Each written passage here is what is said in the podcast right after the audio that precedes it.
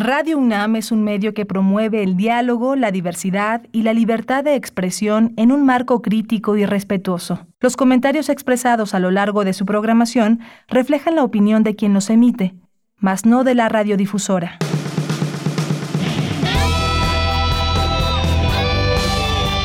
Prisma RU.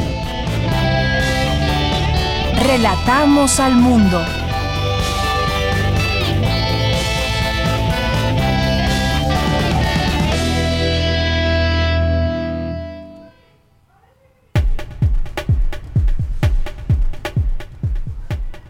¿Qué tal? Muy buenas tardes. Muchísimas gracias por acompañarnos ya en este viernes, anunciando ya el fin de semana. Fin de semana cambiamos de rutinas y seguimos además cuidándonos en casa de la mejor manera posible. Quienes, quienes tengan esta oportunidad de, ver, de verdad la tómenla en cuenta. Hay mucha gente que todos los días tiene que salir a buscarse sustento y hacer parte también de pues del tema económico. Muchas personas no pueden quedarse en casa, tienen que salir, tienen que trabajar en las calles. Y además, pues hoy se anuncia que seguimos en semáforo rojo. En un momento les tendremos todos los detalles, lo que dijo el gobernador del Estado de México, lo que dijo la jefa de gobierno, Claudia Sheinbaum, en este sentido, porque pues seguimos en esta situación delicada, podemos decir, una situación delicada que apremia en varios estados de la República Mexicana, entre ellos la Ciudad de México, el Estado de México, está Morelos también, que pasó a semáforo rojo.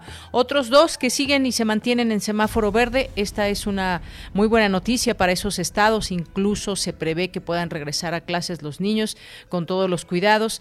Eso ya también estaremos eh, muy atentos y pendientes de ello. Y otros estados también donde ha habido repuntes, en otros lugares donde se ha logrado controlar esta esta, este número de contagios.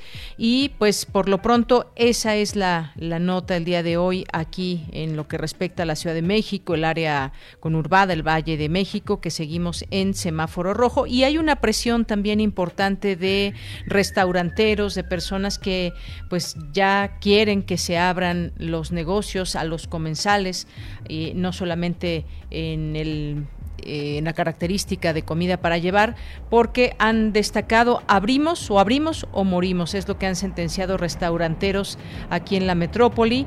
Y bueno, pues dicen que son ya centenas de sitios en esta zona que eh, pues han tenido ya que gastar todos sus ahorros. Hay un riesgo importante también de que pues puedan seguir cerrando muchos de ellos muchos de ellos ya han cerrado otros se siguen manteniendo pero han llegado al límite dicen que hay mucha deuda y pues siguen endeudándose. Es un tema también delicado esto que apremia y bueno, pues ya tendremos este detalle más adelante en el programa. Por lo pronto, pues le damos la bienvenida aquí en estas frecuencias 96.1 de FM 860 de AM, www.radio.unam.mx. También saludo como todos los días a mis compañeros allá en cabina que hacen posible esta transmisión en la producción Daniel Olivares, en la en la asistencia Denis Licea, en los controles técnicos Arturo Arturo González. Aquí en el micrófono le saluda Deyanira Morán a nombre de todo el equipo que trabajamos aquí en Prisma RU y que hacemos posible que todos los días usted pueda escucharnos y tenga esta opción en el cuadrante radiofónico. Pues el día de hoy, además de platicarles del semáforo rojo y algunas situaciones ligadas al tema de COVID-19, pues vamos a hablar también, vamos a platicar, hoy cumple 28 años Fundación UNAM y vamos a hablar con su presidente que es el licenciado Dionisio Mid, presidente de Fundación UNAM. Muchas cosas que decir sobre esta fundación, lo que hace, eh, todos los años que se ha desempeñado eh, en esta labor de apoyar a los estudiantes. Vamos a conversar con él en un momento más. Posteriormente vamos a hablar sobre los órganos autónomos. Hay una, una eh, reforma que propone el presidente Andrés Manuel López Obrador. Ayer lo dio a conocer en su conferencia por la mañana y pues, eh, pues alista esta reforma para absorber, al, entre otros, al IFT, al INAI y a otros organismos autónomos, eh, cómo entender esta autonomía y qué pasaría si, se, si en esta reforma administrativa pasan a ser parte de alguna secretaría, se pierde la autonomía, qué es lo que sucede. Vamos a platicar con Jorge Bravo, que es presidente de la Asociación Mexicana de Derecho a la Información, la AMEDI. Y posteriormente vamos a conversar en nuestra segunda hora, hoy que es viernes, con nuestros amigos de Corriente Alterna que nos presentan un reportaje sobre la saturación hospitalaria, sobre también la venta de oxígeno y la situación desesperante para los comerciantes del centro histórico, que también ah, les decía yo de los restauranteros, pero también hay muchos comerciantes del centro histórico que ya se encuentran en números rojos y sobre todo en esta desesperación de poder abrir sus negocios de manera normal. Vamos a platicar de ese tema con ellos y también tendremos Refractario RU con Javier Contreras, los temas polémicos o los temas que han sido noticia a lo largo de la semana aquí al análisis y cerraremos con Dulce Wet y su Melomanía RU. Así que quédese con nosotros aquí en Prisma RU en este día viernes 8 de enero del año 2021. Y desde aquí, relatamos al mundo. Relatamos al mundo. Relatamos al mundo. Y en resumen, académica del Instituto de Investigaciones Jurídicas de la UNAM recibirá el Premio Nacional de Derechos Humanos 2020 que otorga la Comisión Nacional de los Derechos Humanos. Página web falsa pretende estafar con supuesta venta de vacuna de Pfizer en México. El director del Instituto Politécnico Nacional clausuró la primera sesión ordinaria del 39 Consejo General Consultivo. Dijo que es el inicio de un proyecto de cambio y mejora. En temas nacionales, la Secretaría de Salud reservó por cinco años los convenios suscritos con los laboratorios AstraZeneca, Pfizer, BioNTech y CanSino Biologics para la obtención de vacunas contra COVID-19. La ciudad y Estado de México siguen con alto índice de contagios y saturación hospitalaria, por lo que continuarán en semáforo rojo la próxima semana. El presidente Andrés Manuel López Obrador afirmó que los organismos autónomos fueron creados durante el periodo neoliberal para aparentar que se combatiría la corrupción, por lo que han servido de cortinas de humo y cuesta mucho al gobierno mantenerlos. Empleados de la aerolínea Interjet decidieron estallar una huelga a partir de las 12.48 horas de este viernes eh, ante el impago de sus salarios por parte de la empresa, informó la sección 15 de la Confederación de Trabajadores de México. Christopher Landó anunció que con la llegada de Joe Biden a la presidencia terminará su gestión como embajador de Estados Unidos en México. La caída internacional de la demanda de automóviles que afecta a la industria de este ramo desde hace varios años se agudizó con la crisis de salud global y en 2020 la producción de autos en México cayó por tercer año consecutivo. En los temas internacionales, Alemania registró 1.188 muertes por COVID en las últimas 24 horas, un nuevo máximo, además de 31.849 nuevas infecciones, informó este viernes el Instituto Robert Koch. A partir de la próxima semana, Inglaterra exigirá a británicos y extranjeros un test negativo en COVID-19 realizado 72 horas antes del viaje para poder ingresar al país, anunció este viernes el gobierno de Boris Johnson. Prisma RU. Relatamos al mundo.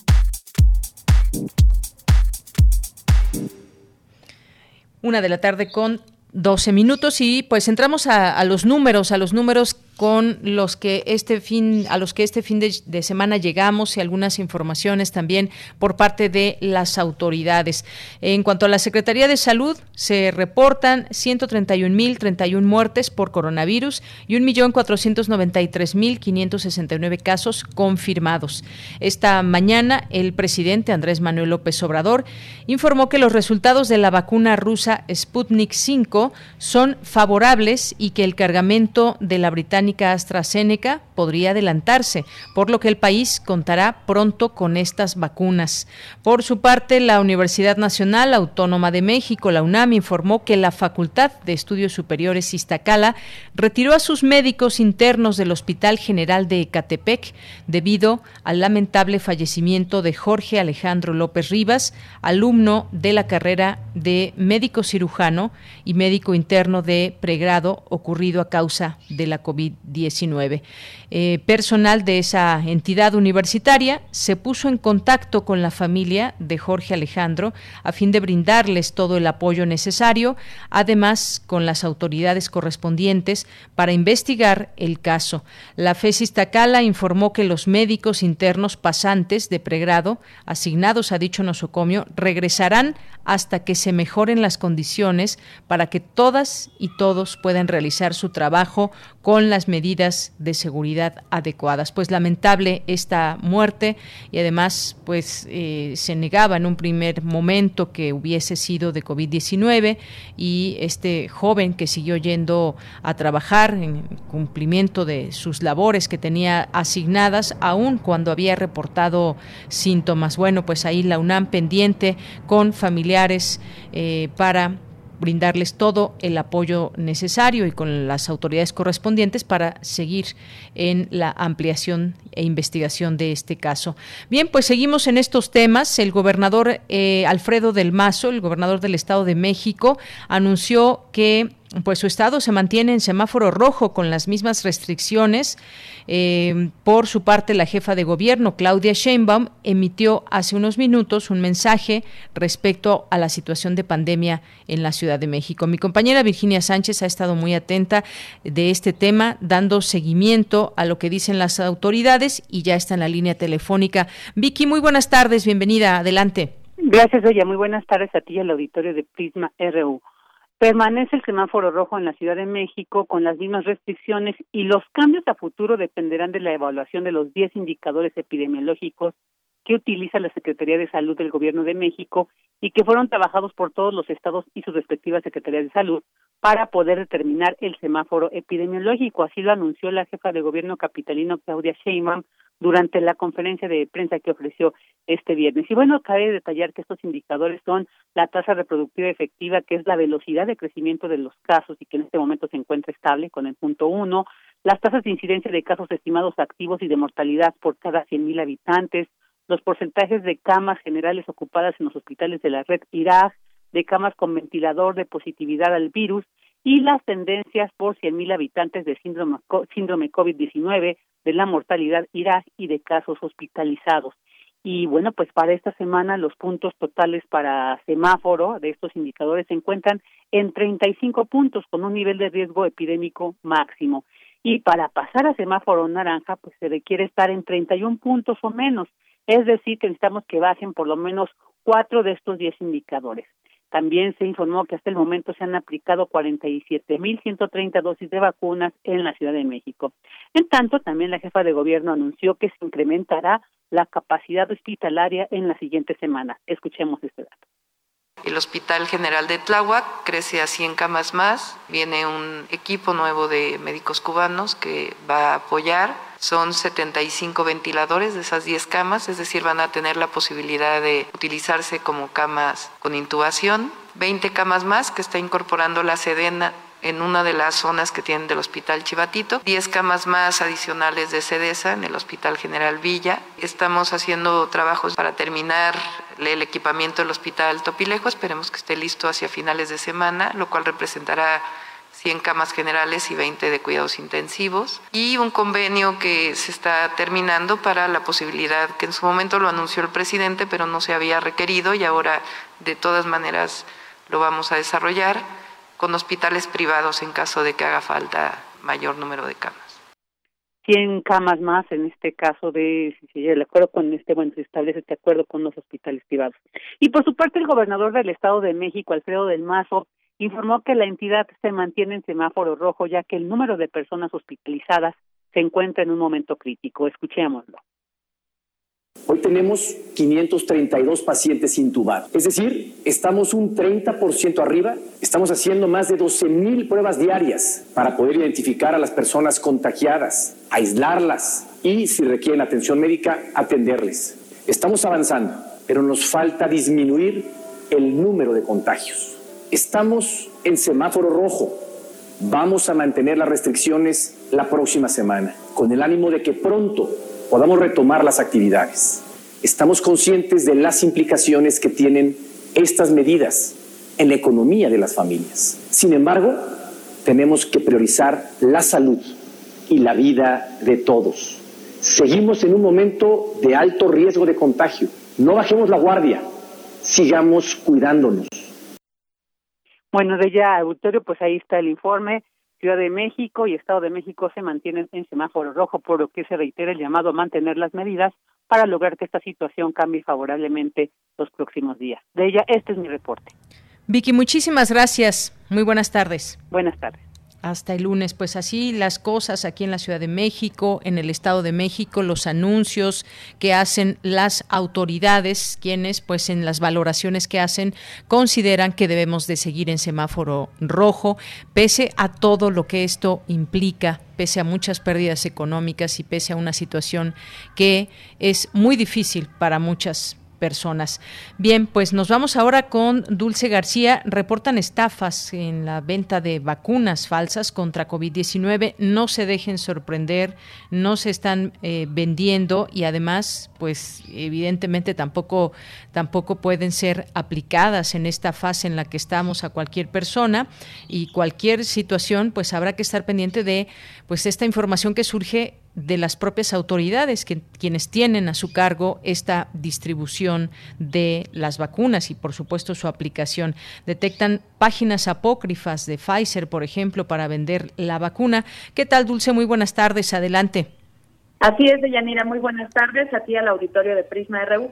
Pues como lo mencionas, Deyanira, apenas nos encontramos a unos días de la vacunación contra la COVID-19 en México y ya hay una página web que trata de suplantar al sitio de Pfizer para ofrecer la supuesta venta de la vacuna de dicha farmacéutica contra la enfermedad.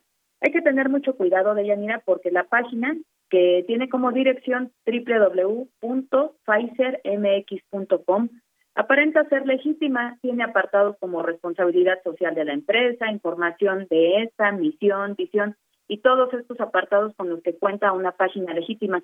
Pero si, por ejemplo, se trata de llamar al teléfono que brinda la misma página para hacer los supuestos pedidos, no responde nadie, sino que después de un rato entra una grabación que indica que el buzón de voz ya está lleno, que no se puede dejar mensaje, pero que se intente más tarde. El subsecretario de Prevención y Promoción de la Salud, Hugo López Gatel, reveló que la propia Pfizer alertó a la Comisión Federal para la Protección contra Riesgos Sanitarios sobre esta página apócrifa que ya fue denunciada. Sin embargo, al parecer la página continúa activa. López Gatel reiteró a los ciudadanos que hasta el momento ningún particular tiene autorización para ofrecer la vacuna contra COVID-19 a la venta, por lo que cualquier intento es un fraude y es sobre todo, Bellanira, peligroso. Las autoridades mexicanas han difundido que se trata de páginas web con direcciones parecidas a las originales que dan la opción de contactar a los supuestos vendedores, ya sea por teléfono, correo electrónico o mensajería instantánea, pero que una vez que la o el usuario está en, en uno de estos sitios, introducen información personal sin saber que se tratan directamente de páginas apócrifas y se la dan a alguien que la utilizará para hacer compras, solicitar una nueva tarjeta de crédito o robar su identidad. Así que, Deyanira, lo mejor es no caer en estas trampas de la supuesta venta de la vacuna, no dar información personal y sobre todo no dar los datos bancarios de Yanira. Es la información. Dulce, pues muchísimas gracias por esto y ahí el exhorto a quienes nos están escuchando, porque pues quienes tienen en sus manos, decíamos, es las autoridades, esta distribución, aplicación de la vacuna, no caigamos en estas situaciones y que pues puedan tener pérdidas económicas en estos momentos difíciles. Muchas gracias, Dulce o incluso pérdidas humanas de Yanira si les dan algún producto que no esté autorizado. Pues, Exactamente. así, la información. Muchas gracias a ti. Buenas tardes. Muy buenas tardes. Gracias, Dulce García. Y continuamos. Prisma RU. Relatamos al mundo. Porque tu opinión es importante, síguenos en nuestras redes sociales, en Facebook como Prisma RU y en Twitter como arroba PrismaRU. Bien, pues hoy de manteles largos, Fundación UNAM, 28 años que cumple y pues gracias a su a un destacado universitario en su momento, el doctor José Sarucán, que se creó Fundación UNAM en 1993 y cuya labor principal es que más jóvenes puedan concluir sus estudios profesionales, además de pues todas las actividades que se hacen para llegar a este objetivo. Hace 28 años justamente pues se convocó a 100 egresados de la máxima casa de estudios a una reunión en instalaciones universitarias. Todos ellos ocupaban posiciones relevantes en diversos aspectos de la vida social, cultural, académica, artística y esa convocatoria era para darle forma a un proyecto que era la creación de fundación eh, de la Fundación de la UNAM. Fundación UNAM hoy es eh, un propósito y es una realidad. Platiquemos, ya está en la línea telefónica, le agradecemos mucho, nos toma esta llamada en los micrófonos de Radio UNAM a través de Prisma RU al licenciado Dionisio Mit, quien es presidente de Fundación UNAM. Licenciado, bienvenido a este espacio, muy buenas tardes. Muchas gracias, Yanira, y, agradezco en estas primeras fechas que se está celebrando esta reunión, que tenemos nuestro aniversario, pero nos da ocasión de desearles a ustedes también pues, un gran año, a ti a todo tu equipo, a toda la audiencia, y agradecer siempre a Radio Universidad que esté pendiente de los trabajos de la Fundación. Claro que sí, siempre estamos pendientes. Licenciado, un buen año también para usted, para todo el equipo de Fundación UNAM. Y bueno, pues nos complace mucho tenerlo aquí. Sea usted bienvenido. Y me gustaría que comenzáramos eh, con eh, platicar, además de hacer extensiva esta felicitación a todo el equipo. Eh, pues usted ha sido parte también importante de esta continuidad de objetivos y acciones a través de Fundación UNAM. Compártanos, por favor, su experiencia y pues las distintas acciones de las que forma parte Fundación UNAM. Claro que sí, con mucho gusto. Mira, las, las actividades de la Fundación, y hay que agradecer esa iniciativa que tuvo el doctor Sarucán para movilizar a la comunidad universitaria y disponer de recursos adicionales para poder apoyar los objetivos que tiene la propia universidad, han estado siempre asociados y de la mano de la, la propia universidad va requiriendo y va proponiendo como objetivos. Entonces, eh, en el transcurso, digamos, de la historia de la Fundación, pues hemos venido adecuándolos para impulsar los tres objetivos básicos de la universidad, el apoyo a la docencia, el apoyo a la investigación científica y el apoyo a la difusión cultural. Entonces, alrededor de esos tres eh, objetivos, pues hemos venido englobando nuestros propósitos principales en el espacio del apoyo a la docencia, pues mediante el otorgamiento de becas ya si uno revisa la historia de la fundación en sus 28 años, pues casi se han otorgado poquito menos de 800 mil de muy distintas modalidades, desde los apoyos a las becas de manutención, las becas nutricionales, algunas becas de movilidad y diversas otras eh, modalidades de apoyo que hemos venido dando a la formación de los jóvenes universitarios. Y en eh, particular, pues las actividades se van asociando a los temas más relevantes de la universidad. Por ejemplo, en el año antepasado, pues que fue el año en que celebramos los 90 de la autonomía universitaria, pues, eh, generamos las actividades para ponderar ese elemento esencial, para comprometernos todos a defender ese apoyo y, y sobre todo pues frente a algunos elementos que parecía tenían la intención de vulnerarla, y por otra parte, el año pasado, pues focalizamos nuestros, todos nuestros apoyos, nuestras actividades para tratar de orientarlos sobre todo a combatir la pandemia. Entonces, para eso eh, desarrollamos diferentes programas siempre en la mano de la universidad, pues para tratar de encontrar formas de enfrentar pues este desafío que se nos ha presentado no solo en México, no solo en la universidad, sino en todo el mundo. ¿Qué hicimos? Por ejemplo, eh, atentos a la conveniencia de que nuestros residentes eh, universitarios que participan en hospitales estuvieran bien pertrechados, generamos un programa de apoyo que se llamaba Dona un, Dona un Kit, cuyos recursos se canalizaron, y así lo hicieron con la presencia del rector, del doctor Fajardo, a hospitales de, eh, vinculados al tratamiento de esta enfermedad y a las residentes universitarios que estuvieran vinculados también a la necesidad de contar con este apoyo. También nos dimos cuenta en el transcurso del, del año y una vez que se fue haciendo extensiva la, la dificultad para tener clases presenciales, que había muchos eh, compañeros nuestros que no tenían la posibilidad de contar con una tableta para seguir los cursos de manera eh, remota. Y entonces eh, desarrollamos un nuevo programa que se llamó Dona una tablet. Los recursos se canalizaron también de la mano de la universidad para que contaran con este instrumento, pues muchos más jóvenes que no tenían posibilidad de vincularse a ese apoyo. Y luego junto con eso, pues también nos dimos cuenta que había algunos compañeros que no podían acceder a costear el acceso a las redes. Y entonces también este programa y estos recursos se han venido utilizando para, para canalizar este apoyo. Y al mismo tiempo, pues hemos apoyado a la universidad en sus gestiones para tratar de extender la propia infraestructura de la universidad a través de centros de cómputo para poder dar más espacios de atención a los compañeros de la universidad y que pudieran, eh, eh, digamos, acceder a esta forma de comunicación con centros de cómputo, fortaleciendo las instalaciones y pertrechándolas para estos propósitos.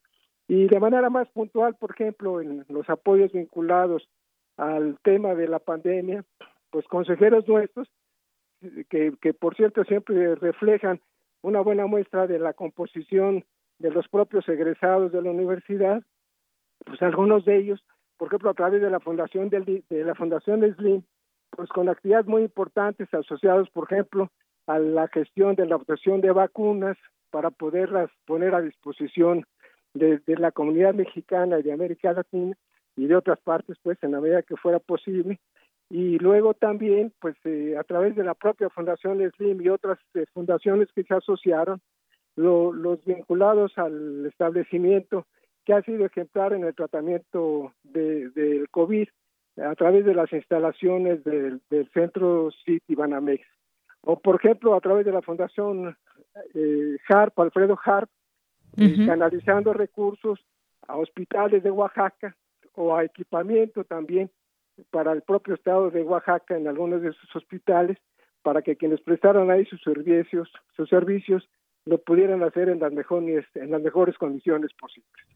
Así es, licenciado, pues son muchas acciones. Cómo, ¿Cómo se va adecuando el quehacer de la fundación pues al, calendario, a las exigencias, a los propios eventos que, que la universidad pues va teniendo como prioritarios en su quehacer cotidiano. Claro que sí. Pues todo esto y todas y cada una de esas acciones son importantes y ya que usted lo menciona, pues en estos tiempos donde eh, México y el mundo atraviesa por una pandemia muy importante y muy severa, pues Fundación UNAM ha seguido también trabajando. Hemos dado cuenta aquí, por ejemplo, de los foros que se han llevado a cabo con especialistas y que están abiertos además a toda la gente que se quiera sumar a estas eh, conferencias magistrales. Por ejemplo, eso es muy interesante. El año pasado, el tema de nuestro foro pues fue precisamente las lecciones de la pandemia. y tuvimos eh, dos experiencias que quisiera subrayar. Uno, pues sí, se inauguraron con la presencia del rector Graue y la primera plática respecto a la gestión de pandemias, de gestión de epidemias, nos dio una plática al rector eh, eh, José Narro, que pues es especialista precisamente en el manejo de salud pública, y luego contamos con una serie de pláticas para enfocar distintos aspectos, desde el origen del virus hasta su tratamiento, hasta sus efectos eh, económicos, políticos y sociales, hasta la forma de calcular el, la, la expansión del virus.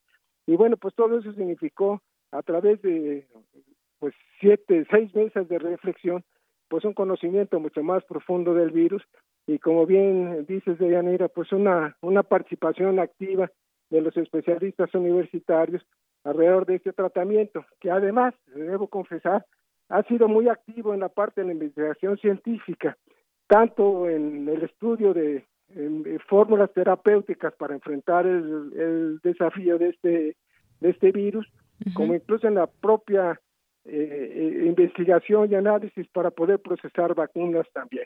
Y con la participación de muy distintas áreas de la universidad que se han eslabonado, entre ellas y con otros especialistas, para tratar de avanzar en la solución pues de este, de este problema tan, tan severo que enfrentamos el año pasado y que seguramente tendremos que seguir enfrentando este año. Así es. Pues han ido concretando metas desde Fundación UNAM y todo esto no podría entenderse, licenciado, si no fuese también por pues esta colaboración de las personas que pueden pertenecer a Fundación UNAM y que desde aquí también siempre se hace ese llamado para que puedan contribuir y todo esto siga haciéndose siga haciéndose una realidad. Eh, la verdad es que, que vive la fundación y además la universidad siempre está atenta a este reconocimiento pues a la participación activa de la comunidad universitaria y a la participación activa de muchos amigos que tiene la universidad, no solamente, y eso siempre lo agradecemos, que sean egresados de la UNAM. La universidad es de todos y siempre pues eh, recibir apoyos de cualquier parte siempre para nosotros es satisfactorio. Sin la comunidad universitaria, siempre nosotros reconocemos que eh, quienes nos formamos en la universidad siempre llevamos eh, un sello de responsabilidad social y por eso los convocamos de manera particular para que nos auxilien en este esfuerzo que lo que pretende es abrir las puertas de la universidad, las puertas del conocimiento, los valores que se enseñan en la universidad a mucho más jóvenes mexicanos. Es muy difícil acceder a la universidad y ya que se tiene la posibilidad de estar dentro, pues que les demos la posibilidad, aunque sea con recursos modestos, para poder avanzar en sus estudios. Aquí vale la pena recordar la mayor parte de los alumnos de la universidad provienen de familias que generan entre cuatro y seis salarios mínimos, de manera que el apoyo que se les dé pues viene a ser un apoyo valioso y más en circunstancias como las actuales en donde la propia pandemia ha traído consigo pues un impacto económico en materia que, que ha sido muy severa en donde muchos han perdido su empleo algunos de los cuales pues son forman parte de las familias universitarias y por eso se vuelve más valioso ese apoyo. Y por eso siempre exhortamos a la comunidad universitaria a que estén cerca de nosotros y a que nos puedan dar la mano. Claro que sí, licenciado. Bueno, pues sabemos Fundación UNAM, una asociación civil de carácter autónomo sin fines de lucro y que apoya a muchos miles de estudiantes a través de becas de manutención. también hay brigadas de salud que también llevan a cabo. Hay distintas acciones. Muy distintas y ya eso ha significado la posibilidad de dar tratamiento a muchísima gente que lo requiere en comunidades muy marginadas y con un beneficio adicional también. Establece la posibilidad de que jóvenes que estén haciendo sus prácticas de la mano de sus maestros vayan desarrollando esta posibilidad de su ejercicio profesional, hagan su servicio social y al mismo tiempo pues presten un servicio a la comunidad. Esa es otra de las cosas pues que hemos venido haciendo. Y además, y, y, lo subrayo también porque el año pasado no se interrumpió la posibilidad de que, de que eh, se diseñe otorgamiento de premios en donde los donantes señalan cuál sería el objetivo de una investigación y con la participación de maestros y alumnos se participa en estos concursos que estimulan la investigación científica y que además pues les permiten un reconocimiento que ya en su currículum como una de sus primeras actividades profesionales pues le significa una constancia, una validación, digamos, de, un jurado de alto nivel que certifica que sus trabajos de investigación pues han acreditado una calificación valiosa. Entonces es un muy buen principio para desarrollar su actividad profesional. Y otra cosa, perdón, que, que aproveche para mencionar. Sí, adelante. Estos foros y, haciendo un poco de la necesidad de virtud, mientras eh, anteriormente pues podíamos tener un auditorio de la capacidad física pues de 100 o 200, los más grandes, hoy a través de estas redes y de las facilidades que se nos da de comunicación, incluyendo la difusión y los apoyos que nos da Radio UNAM y TV UNAM, pues pueden extenderse a miles. Entonces, por ejemplo, en otro de los programas que hicimos el año pasado, que es el de consorcio de universidades, en el que vinculamos una red justamente atentos a la imposibilidad de encuentros presenciales, de que pudiéramos compartir entre todos la visión de científicos, de académicos de distintos lugares del mundo, que su origen eran 14 universidades, y cada semana se presentó una investigación, de una, una presentación de una investigación en curso y eso pues eh, tuvo auditorios de muy distintas partes del mundo y participaron siempre eh, especialistas, académicos de la universidad que compartieron también su conocimiento, compartieron también sus investigaciones con todos otros, con todos los otros de otras universidades del mundo. Entonces, esto creemos que es un esfuerzo pues muy original, inédito y que seguramente irá rindiendo más y más frutos al sumar a más eh, universitarios del mundo y al permitir que muchos académicos y muchos investigadores vayan, vayan compartiendo su, sabiduría, su conocimiento, sus investigaciones con otros lugares y con otras universidades. Muy bien, pues no nos resta más que seguir invitando a quienes nos escuchan que sean parte de estas posibilidades que hace eh, Fundación UNAM y que entren a su página y conozcan pues ahí todas las convocatorias, los premios, los programas, lo que están haciendo en estos tiempos de pandemia y sobre todo también que se hagan aliados, aliados con la colaboración que cada uno pueda tener de manera económica. Así que dejamos ahí que pues también esta invitación que conozcan todo esto que hace Fundación UNAM en su página de internet, que ahí está subido pues todo ese trabajo y no me resta más que agradecerle. Gracias, Deyanire, pues muchísimas gracias, los sumamos también a invitarse a tener la tarjeta de crédito que nosotros manejamos, casi todo el mundo tiene tarjeta de crédito y esos consumos sirven también para que una aportación, para derivar de ahí una aportación para nosotros. Y por último, pues eh, ustedes lo comentaban al principio del programa, exhortar a todos a seguirnos cuidando. Estos son tiempos bien difíciles, y yo creo que esta exhortación de mantenernos en casa en la medida que podamos hacerlo, pero sobre todo de usar cubrebocas, de mantener sana distancia, de multiplicar los esfuerzos de higiene, pues son hasta ahora el mejor antídoto para hacer frente a la epidemia. Así que otra vez exhortamos a toda la comunidad a tener cuidado con estas recomendaciones, porque lo que está de por medio pues es cuidarnos y cuidar a los demás. Muy bien. Pues licenciado, un abrazo a usted y a todo su equipo. Muchas gracias. por, por darle siempre la oportunidad de compartir con ustedes nuestro trabajo. Claro que sí, siempre abierto este espacio. Gracias y buenas tardes. Un abrazo y hasta luego. Hasta luego. Fue el licenciado Dionisio Mid, presidente de Fundación UNAM. Si ustedes quieren conocer más de Fundación UNAM, por favor, pues pueden seguirlos a través de sus redes sociales en arroba fundación-unam, también a través de su canal de Facebook y por supuesto también a través de su página que es www.fundacionunam.org.mx. Continuamos. Prisma RU. Relatamos al mundo.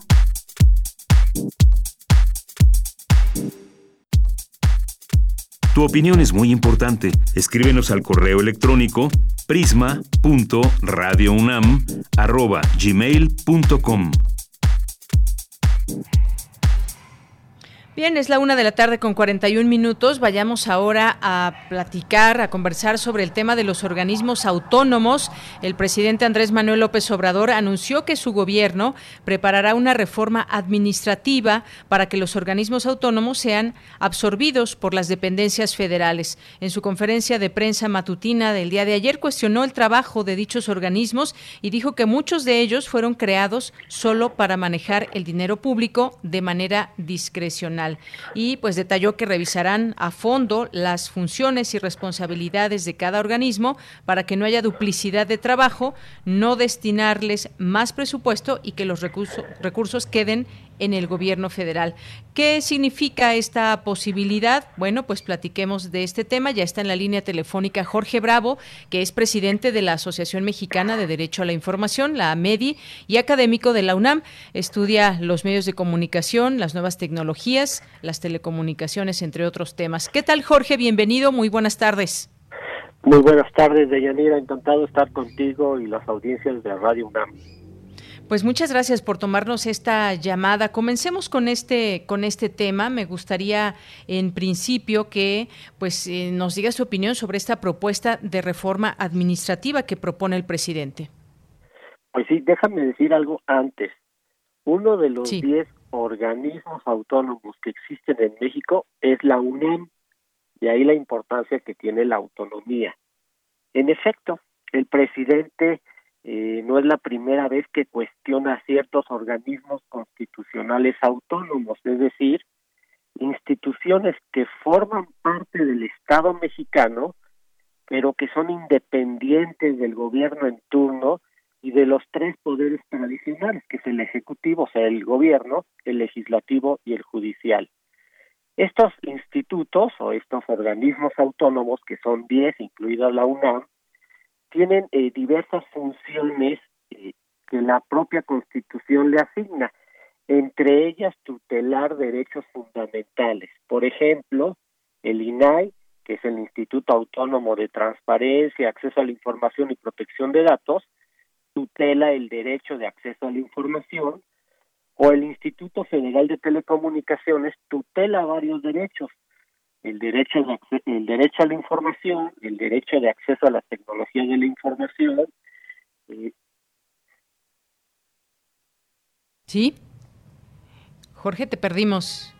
Eh, ¿Nos escuchas? Ah, se cortó. Es que, sí, sí, adelante.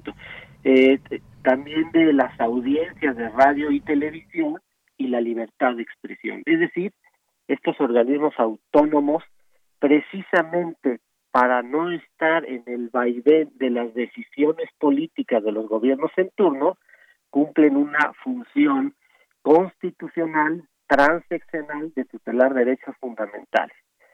¿Qué es lo que quiere hacer el presidente de la República? Pues quitarles esa autonomía, absorberlos, es decir, que la Secretaría de la Función Pública cumpla las funciones de transparencia la Secretaría de Comunicaciones y Transportes, la de regular la radiodifusión y las telecomunicaciones. Eso es precisamente lo que superó, eso sería un retroceso y sería politizar las dos acciones, la transparencia, la protección de datos o la regulación de la radiodifusión y las telecomunicaciones.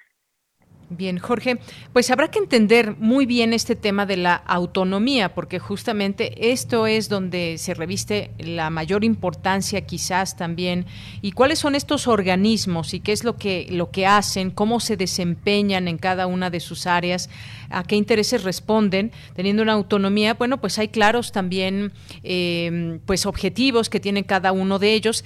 Al, digamos, en su momento se discutirá y conoceremos cuáles son todos estos elementos y además no sé si sean todos los organismos autónomos o solamente sean algunos, pero pues tendrá que ser en todo caso una mm, exposición de cara a la ciudadanía para entender exactamente hacia dónde va todo esto, porque sabemos que evidentemente pues también funcionan con un presupuesto importante, pero el tema de la autonomía sin duda me parece que va a ser lo más preponderante en esta discusión.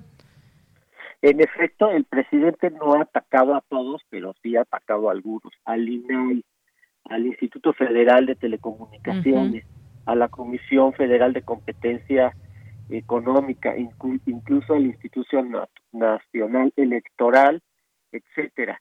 Pero hay más, por ejemplo, el primer organismo autónomo es el Banco de México. Mm, así es.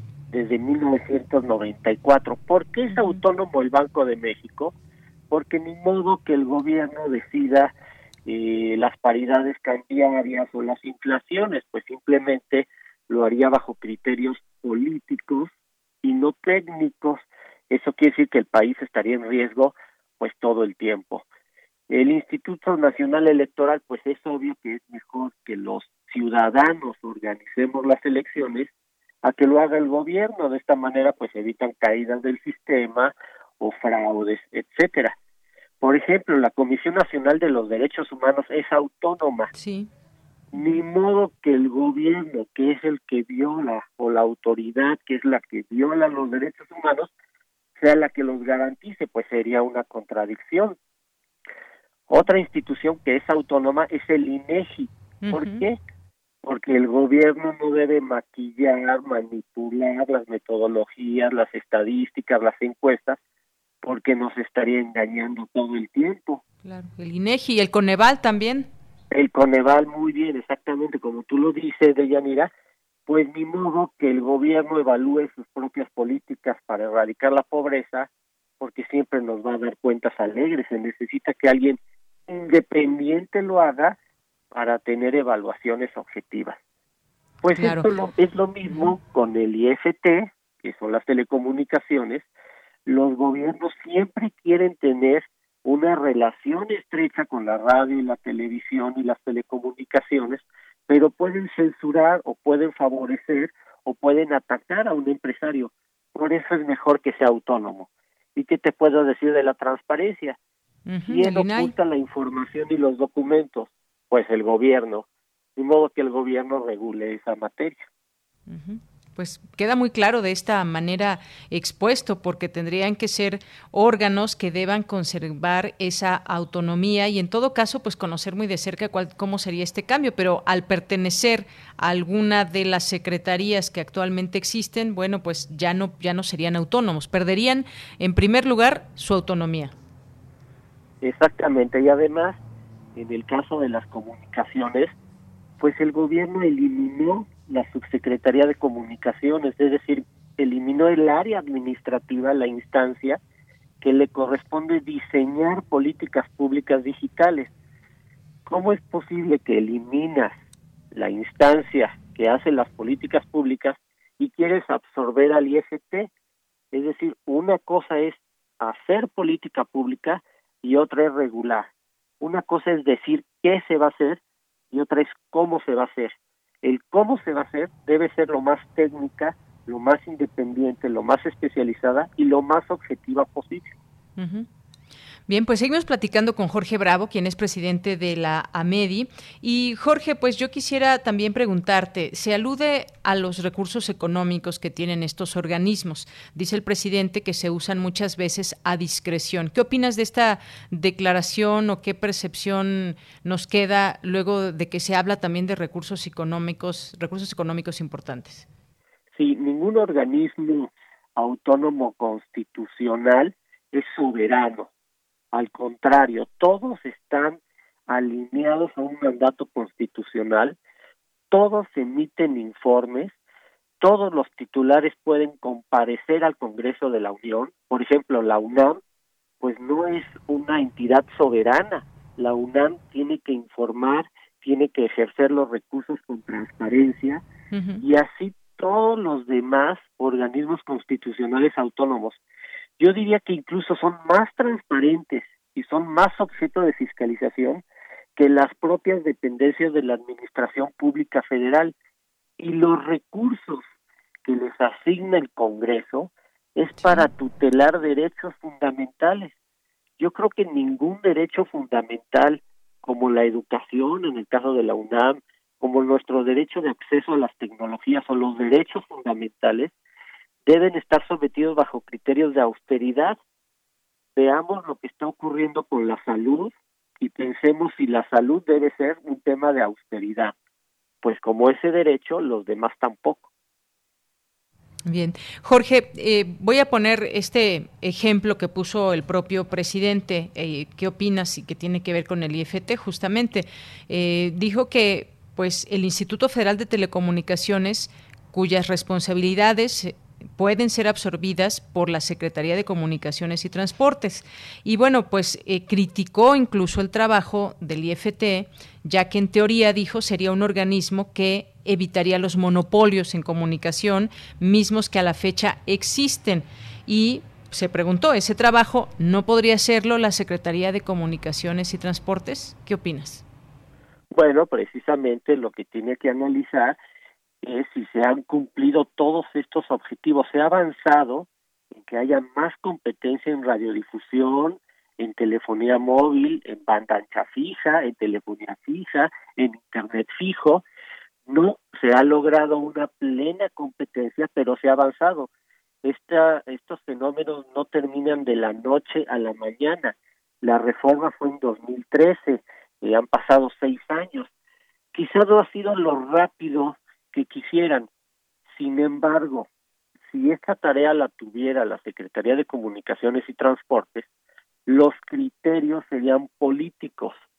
Actualmente los criterios son técnicos, económicos, por especialistas. Es decir, no hay ninguna garantía de que regresando a la Secretaría de comunicaciones y transportes, va a haber más competencia o se van a acabar los monopolios. De hecho, yo no creo que haya monopolio. De entrada, eh, la expresión me parece incorrecta, pero entendemos lo que quiere decir, que falta competencia.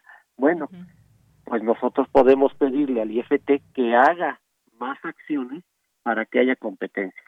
Bien, eso por parte del IFT, pero está el caso del INAI, donde también el presidente habló de este Instituto Nacional de Transparencia, cuyas funciones, dijo, pueden ser tomadas por la Secretaría de la Función Pública, eh, por la Auditoría Superior de la Federación, por la Fiscalía Anticorrupción y, bueno, pues eh, eh, habla de ahorrar, de un ahorro de 10, 15 o 20 mil millones de pesos. Quizás lo que estamos viendo también es que pues no hay presupuesto que alcance con esta pandemia y que se intentan tomar recursos de otros sitios a través de una reforma, porque pues esto tendría que pasar una discusión muy intensa y no nos queda claro hasta el momento qué organismos autónomos son los que estarían en esta, en esta posibilidad, porque entiendo que no serían todos, sería muy grave hacerlo.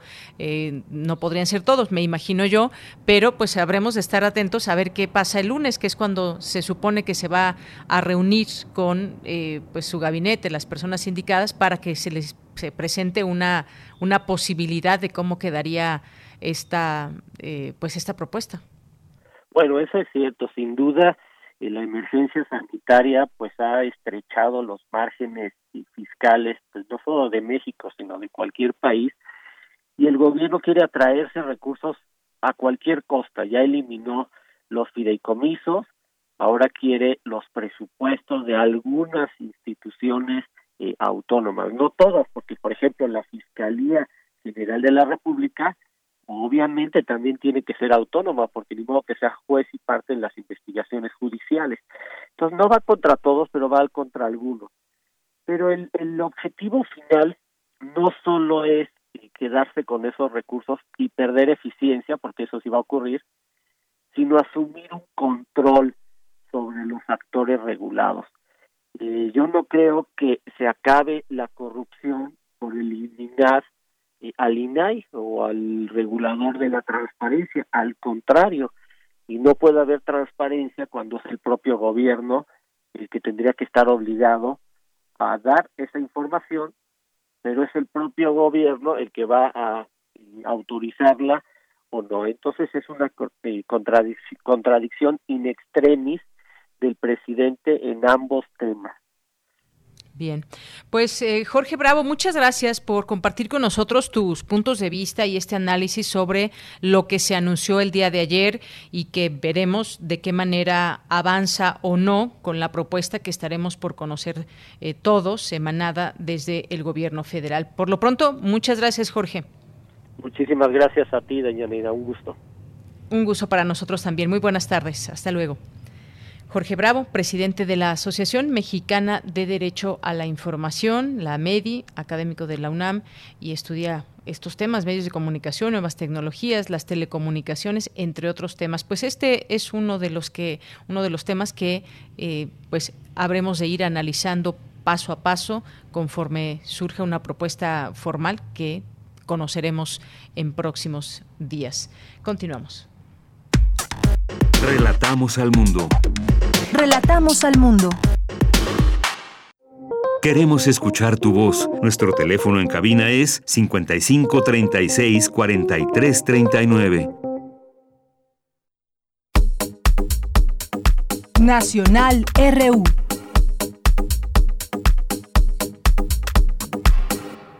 Bien, pues antes de irnos al corte en algunos temas nacionales, pues ahora que está toda esta efervescencia eh, política de cara a las elecciones en este año, pues la Fiscalía de Guerrero sigue investigación sobre el caso de Salgado Macedonio y abre una a ex fiscal Olea. Es que va a investigar a Javier Olea por la difusión de la carpeta de investigación contra Félix Salgado, la cual precisó que encuentra, se encuentra en revisión para determinar si procede o no la acción penal. Aquí pues hay una situación muy clara de lo que sucede y lo que se pretende pues es conocer como en todos y cada uno de los casos donde hay un señalamiento, una acusación, una investigación que se conozca la verdad, pero pues como sabemos, en las eh, formas que tienen los partidos políticos, eh, a través de encuestas, por ejemplo, como en el caso de Morena, pues se destaca el nombre de quien fuese en algún momento alcalde de Acapulco y que actualmente es legislador de la República. Y pues hay una carpeta de investigación en su contra por violación y pues se habla también de que pues eh, pudo haber ahí una un favorecimiento de parte de las autoridades para no continuar de la manera adecuada esta investigación. Así que un tema un tema muy importante en este sentido que tiene que ver con la justicia y tiene que ver ahora también con las elecciones. Qué candidatos son los que queremos que estén en las boletas y cuál es su historial, bueno, pues esto será sin duda importante. Decíamos también al inicio, y pues bueno, ya es un hecho, trabajadores de Interjet se van a huelga, los trabajadores se les adeudan cuatro meses de sueldo, seis meses de vales de despensa, aguinaldo y fondo de ahorro de 2020, pues es la situación que apremia con Interjet tras el inicio de esta pandemia y la situación que pues se ha tenido esta, esta aerolínea, los trabajadores sindicalizados afiliados a la sección 15 de la Confederación de Trabajadores de México decidieron por mayoría de votación estallar esta huelga de la aerolínea a partir de este viernes y ahí sus peticiones claras y los retrasos que se ha tenido en sus, en sus pagos. Por otra parte, también aquí en la Ciudad de México se otorga, eh, otorga la UNESCO el premio a la Ciudad de México por el programa Pilares, este programa de puntos de innovación, libertad, artes, educación y saberes. El gobierno de la Ciudad de México obtuvo este premio, Construir la Igualdad, que otorga la Organización de las Naciones Unidas para la Educación, la Ciencia y la Cultura, por la implementación de estrategias eh, que tienden a garantizar el acceso a los derechos humanos. Bueno, pues parte de la información en este día son las 2 de la tarde, nos vamos a ir a un corte y regresamos a la segunda hora de Prisma RU. Prisma RU. Relatamos al mundo.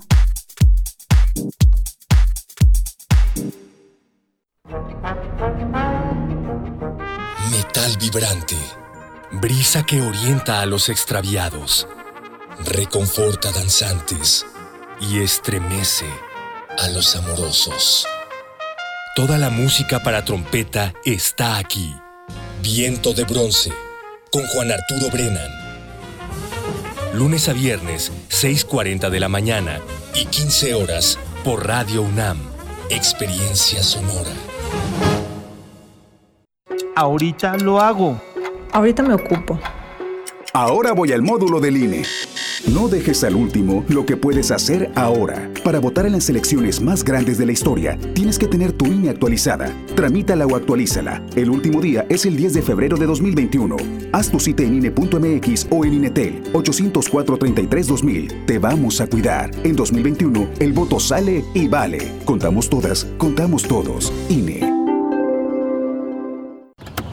Mejor vámonos por respeto, tomamos fraternidad, luego tolerancia y cuando lleguemos a participación, giramos y ya por ahí nos vamos. La tarea de darle dirección a nuestras vidas es de todas y todos. Así hacemos comunidad. En cuanto me mudé, actualicé mi domicilio ante el INE. Quiero ser parte de mi comunidad cuando decidamos nuestro destino. Si te cambiaste de casa, ve al módulo y actualiza tu credencial. Tienes hasta el 10 de febrero de 2021. Contamos todas, contamos todos. INE. Hola, soy Laura Zúñiga Horta y estoy en descargacultura.unam. Escucha. González Iñárritu en la UNAM. Clase magistral impartida por el cineasta mexicano. Y la verdad es que yo creo que Berman fue muy distinta también por eso, porque me abrí y ya no estaba en territorio conocido, porque yo un momento que ya cuando trabajas con una familia mucho tiempo ya nada más dices, sí, el azul, sí, el azul ese, no, el de, el de ese, ya, o sea, ya no hay ni siquiera exploración, y eso no es bueno. En todo momento, escucha. www.descargacultura.unam.mx Vivimos en una ciudad violenta, con falta de agua, aire de mala calidad y pocas oportunidades de crecimiento. La misma forma de gobernar desde los años 90. Burocracia, lentitud y sin visión de futuro. Cambiemos la forma de pensar, con gente nueva, ideas nuevas y muchas ganas de hacer bien las cosas. Habla Andrés Ataide, presidente del PAN Ciudad de México. Podemos y debemos vivir mejor, por una ciudad moderna, innovadora e incluyente. Sí hay de otra. PAN, Acción por la Ciudad de México. Propaganda dirigida a militantes del PAN. El gobierno de la Cuarta Transformación garantizará que todas y todos recibamos la vacuna contra el COVID-19. Y en Morena pondremos la mitad de nuestro presupuesto para la compra de vacunas y que éstas lleguen a cada rincón del país, parejo, sin distinción social, sin influyentismo y sin corrupción, porque la salud es un derecho, no un privilegio. Morena, la esperanza de México.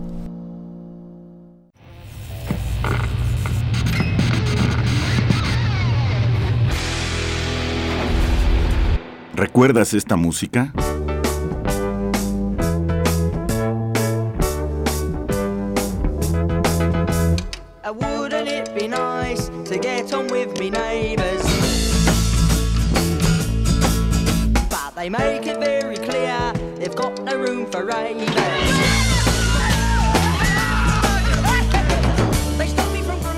Lazy Sunday, The Small Faces, 1968.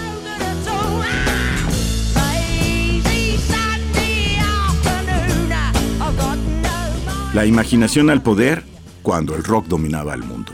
Todos los viernes a las 18.45 horas por esta estación. 96.1 de FM. Radio UNAM, Experiencia Sonora.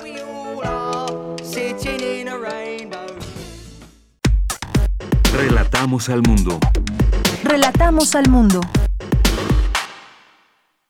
Dos de la tarde con cuatro minutos. Estamos ya aquí de regreso en esta segunda hora de Prisma RU. Muchas gracias por su sintonía, por su atención, por sus mensajes. Siempre nos da muchísimo gusto que estén aquí con nosotros y que nos hagan llegar sus comentarios, alguna foto, un video. Nos mandan muchas cosas y eso nos da siempre muchísimo, muchísimo gusto. Pues gracias entre ellos a los que están aquí pendientes en nuestras redes sociales, arroba Prisma RU en Twitter, Prisma RU en Facebook y también a quienes nos sintonizan en nuestra página de internet www.radio.unam.mx. Recuerden si pues no nos escucharon algún día, pueden también recurrir a nuestro podcast y además pueden pues navegar a través de nuestra página de internet encontrarán muchas sorpresas y muchas cosas, mucha información que pueden escuchar y disfrutar a través de la página de Radio UNAM. Bien, pues gracias a Jean-François Charrier aquí presente en las redes sociales, gracias también a José Ramón Ramírez, a Henry Paredes, a Diana y Silvia Vargas, Armando Aguirre que nos dice qué preocupante y triste es ver cómo el presidente desmantela instituciones, estamos en la vía del nacimiento de una nueva élite burocrática, ineficaz, demagoga y quizás peor de corrupta. Gracias Armando Aguirre por el comentario. Gracias a Diana, gracias a Jorge Fra que nos dice buen fin de semana a todo el equipo y bueno, pues eh, le gusta mucho el programa, noticias claras y frescas de mucha calidad profesional. Gracias Jorge, un abrazo para ti. Andrés Mar nos dice saludos a todo el equipo. Nos mantenemos a la escucha siempre, aunque luego no puedo escribirles. Soy una fiel radio escucha de Prisma RU y de Radio UNAM un buen fin de semana a todos. Gracias, Andrea Esmar, muchas gracias por esa sintonía, siempre también muy atenta y pues muchas gracias, aunque no nos escribas, sabemos que nos estás escuchando. José Ramón, muchos saludos, también aquí Abel Fernández nos dice también eh, el invitado de Prisma RU que está hablando sobre los institutos eh, autónomos, los órganos autónomos, está sesgado, no explica realmente las razones por las que el presidente cuestiona los mecanismos de esos organismos por los salarios onerosos que cobran los responsables de dichas oficinas. Gracias, Abel. Y por supuesto que es un tema que seguiremos analizando aquí en primera, pues necesitamos conocer bien a bien la propuesta que, eh, que hagan sobre ese tema de que es un cambio administrativo eh, que tiene mucho que ver con pues cuestiones como la autonomía, recursos, efectivamente, ya la conoceremos y tendremos oportunidad de analizarla más ampliamente. Muchísimas gracias. El Zarco por aquí también le mandamos muchos saludos. A Water Rooster, muchas gracias también. A José Ramón que nos dice estupenda tarde, como siempre la mejor propuesta de difusión científica. Muchas gracias, buen fin de semana. También para ti, José Ramón, eh, muchas gracias también aquí a, bueno, ya al ratito en Melomanía RU, Sarco, pues estará Dulce Wet platicándonos de David Bowie y de Elvis Presley, que nacen un día como hoy. Eh, Mayra Elizondo, muchos saludos. Mario Navarrete, también aquí pendiente de la información con nosotros. Muchas gracias, Mario. Eh, gracias también a Alfonso Dalba Arcos. eh, gracias a Guillermo Mendoza, gracias a al Centro Love Palme también, gracias aquí a Adrián, a Daniel Kent Carrasco, eh, Freddy Martín también, Adán Velázquez, muchas gracias y a todos ustedes que están por aquí siempre atentos y pendientes a estas a estas eh, a estas frecuencias a este programa. También nos dice por aquí César Soto entrará en controversia legislativa con principios constitucionales el pretender un retroceso logrado en la autonomía de organismos públicos. Diana también le mandamos muchos saludos. Diana Delguera muchas gracias. Sí ya habremos de analizar todo esto qué organismos entrarían en esta reforma cuáles no y pues es un asunto que aquí no despegaremos este análisis. Vámonos ahora a la información en esta segunda hora de Prisma RU. Jurista universitaria será galardonada con el Premio Nacional de Derechos Humanos. Cindy Pérez Ramírez nos informa. Adelante, Cindy. Deyanira, muy buenas tardes a ti y a todo el auditorio de Prisma RU. Por su destacada labor en la promoción y defensa de las garantías fundamentales, Rosa María Álvarez González, académica del Instituto de Investigaciones Jurídicas de la UNAM, recibirá el Premio Nacional de Derechos Humanos 2020 que otorga la Comisión Nacional de los Derechos Humanos. La especialista en Derecho de Familia, Violencia contra las Mujeres y Género y Derechos Humanos consideró que la violencia familiar y contra las mujeres, niñas y niños es un asunto cultural que se vive desde tiempos inmemoriales. Recordó que en nuestro país, a partir de 1996, comenzaron a crearse normas jurídicas. Entre las más pioneras están las del entonces Distrito Federal. Más tarde se expidió la Ley General de Acceso de las Mujeres a una vida libre de violencia, normas que se replicaron en casi todos los estados. En mi caso, pues lo que, lo que puedo hacer y lo que he venido haciendo siempre, pues es eh, la cátedra y tratar de, de modificar desde esa perspectiva pues, lo, que se necesita modificar, porque creo que, que la, la única posibilidad que como país tenemos de mejorar la situación de de todos los habitantes de este país, no solamente de las mujeres, es a través de la educación. El elemento fundamental para cualquier sociedad. Rosa María Álvarez puntualizó que el derecho por sí solo no resolverá los problemas de violencia que viven las mujeres, pero tampoco otros que aquejan al país. Ante ello, dijo que como sociedad debemos exigir a las autoridades cumplan con sus deberes. También señaló que poco a poco tendrán que adecuarse las leyes a esta nueva realidad en la que mujeres y hombres tenemos los mismos derechos. Esa aspiración a la igualdad debe implementarse si queremos ser un país democrático. Hasta aquí la información. Muy buenas tardes. Gracias, Cindy. Muy buenas tardes. Nos vamos ahora con Cristina Godínez. El director general del Instituto Politécnico Nacional, Arturo Reyes Sandoval, se comprometió a encabezar una administración cercana a la comunidad politécnica para conocer sus necesidades. Adelante, Cristina. Hola, ¿qué tal, Deyanira? Un saludo para ti y para el auditorio de Prisma RU. Durante la clausura de la primera sesión del Consejo General Consultivo del IPN, el doctor Arturo Reyes Sandoval, director de la institución, reconoció la participación de todos los integrantes e invitó a las comisiones a realizar un trabajo coordinado, responsable y entusiasta que les permita representar a su comunidad. Esta sesión es el inicio de un proyecto de cambio y mejora sostenida del Instituto Politécnico Nacional que compartiremos. Tanto estudiantes, docentes, personal de apoyo, estamos ante la gran oportunidad de proponer, implementar y evaluar el destino del instituto, uno mejor.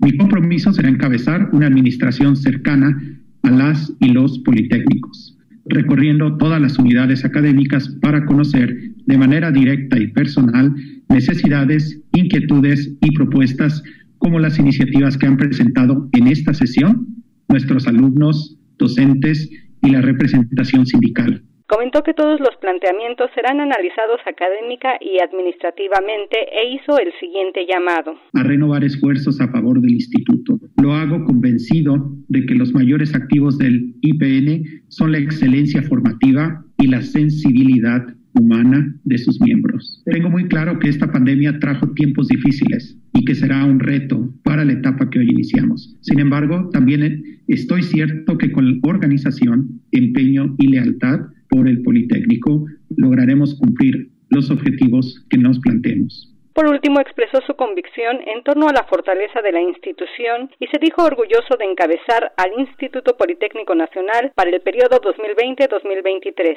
Deyanira, este es mi reporte. Buenas tardes. Gracias, Cristina. Muy buenas tardes. Nos vamos ahora a las breves internacionales con Ruth Salazar. Internacional RU. El número de casos de COVID-19 a nivel mundial supera ya los 88 millones, según el recuento de la Universidad Johns Hopkins, que eleva a más de 1.8 la cifra de fallecidos. La Comisión Europea anunció que alcanzó un acuerdo para adquirir 300 millones de dosis adicionales de la vacuna Pfizer BioNTech, con lo que dobla el número de dosis ya adquiridas para vacunar a sus ciudadanos. Francia anunció que prolonga todas las restricciones vigentes para luchar contra la pandemia, al tiempo que endurece el cierre fronterizo con Reino Unido para tratar de frenar la llegada de la variante británica del virus, sin descartar incluso un tercer confinamiento. El líder supremo de Irán, Ali Khamenei, anunció este viernes que está prohibida la importación al país de las vacunas estadounidenses y británicas contra la COVID-19, al tiempo que enlanteció la que desarrollan científicos iraníes. El presidente de Estados Unidos, Donald Trump, anunció que no asistirá a la toma de posesión de su sucesor, el demócrata Joe Biden. Por su parte, el jefe de la policía del Capitolio, Stevenson, presentó su dimisión que se hará efectiva el próximo 16 de enero. Y el director de la policía de Washington, D.C., Robert Conte, pidió la colaboración ciudadana para identificar a los participantes en el asalto al Capitolio. La misión de verificación de la ONU en Colombia dio a conocer en su informe que desde la firma del acuerdo de paz entre el Estado y las Fuerzas Armadas Revolucionarias de Colombia, 248 excombatientes han sido asesinados, 73 de ellos durante el año 2020. El presidente de Bolivia, Luis Arce, agradeció a su homólogo venezolano Nicolás Maduro por el envío de ayuda humanitaria para atender a las víctimas de una tormenta de granizo ocurrida en el departamento de Sucre.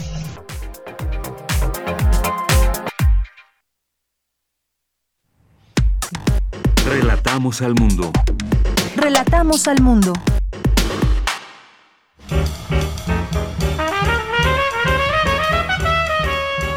Corriente Alterna. Periodismo veraz y responsable. Un espacio de la Coordinación de Difusión Cultural, UNAM.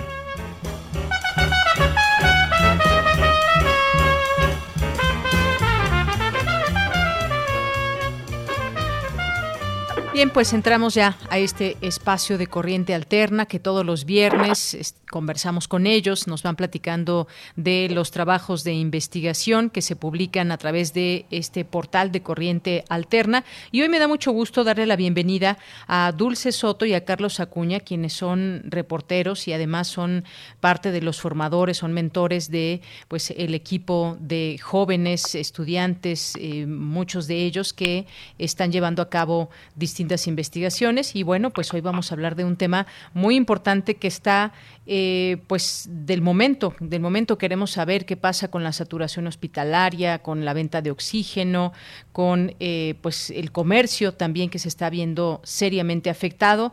Eh, siendo que estamos en semáforo rojo aquí en la Ciudad de México, el área conurbada del Estado de México. Les doy la bienvenida, Dulce Soto. Bienvenida, buenas tardes. Hola, buenas tardes. Muchas gracias y también, gracias Dulce, y también a Carlos Acuña, que ya está en la línea telefónica. Carlos, buenas tardes. Hola, ¿qué tal? Muy buenas tardes, Deyanira. Bien, pues yo quisiera preguntarles qué es lo que en esta ocasión, en este viernes, nos, nos van a platicar. Ya, ya, adelantaba un poco de este tema, pero pues platíquenos acerca de esta investigación, algo que está pues sucediendo en, en el país y específicamente en la Ciudad de México. Sí, claro. Eh, recorrimos algunos hospitales para platicar con familiares de personas que se han contagiado de COVID-19 y el panorama que nos muestran es muy triste, ¿no? Desde diciembre eh, o finales de noviembre, muchas personas se han estado enfrentando a recorrer siete, cinco hospitales porque no encuentran una cama disponible para poder ingresar a sus familiares. eh, las personas que además atienden a sus pacientes en casa y ellas mismas tienen que buscar un tanque de oxígeno porque sus familiares tienen problemas respiratorios, pues se enfrentan a dos cosas, a que no encuentran un tanque, no encuentran un cilindro de oxígeno, tienen que hacer largas filas o no les alcanza para comprarlo porque los precios se han disparado para la venta de, de estos artículos. Entonces esto pone en una situación muy difícil a las personas que en estos días han tenido a un familiar enfermo y que no cuentan con los recursos para poder cubrir estos gastos. Eh, se ha dicho que se han aumentado, eh, que se ha aumentado el número de camas disponibles en los hospitales para poder eh, darle cabida a todas estas personas. Pero la verdad es que también aumenta, han aumentado muchísimo los contagios y eso hace que de todas formas se presente esta saturación. Las familias están llevando además un gasto de bolsillo por todos los costos en, en, en salud, pues muy amplio. Hay personas que nos dicen que solo en medicamentos gastaron 13 mil pesos, más aquellas que compraron un concentrador de oxígeno y les costó entre 23 mil y 30 mil pesos. Hay familias que no tienen para pagar esto y que además están viviendo eh, alguna pérdida de empleo o algún recorte en sus ingresos. Entonces es una situación que los afecta muchísimo emocionalmente y pues peor si además en este proceso perdieron a un familiar, como ha sido el caso de algunas personas.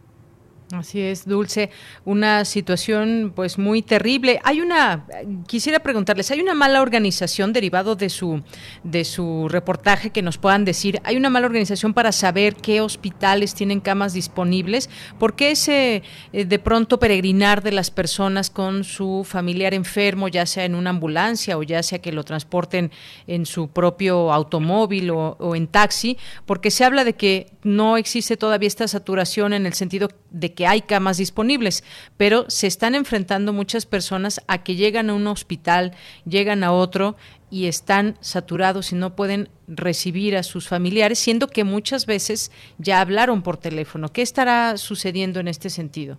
Mira, Deyanira, eh, Sí, eh, tenemos un dato que esta es una investigación que coordinamos entre varios de los tutores, todos los tutores que, que están en corriente alterna participaron en la investigación.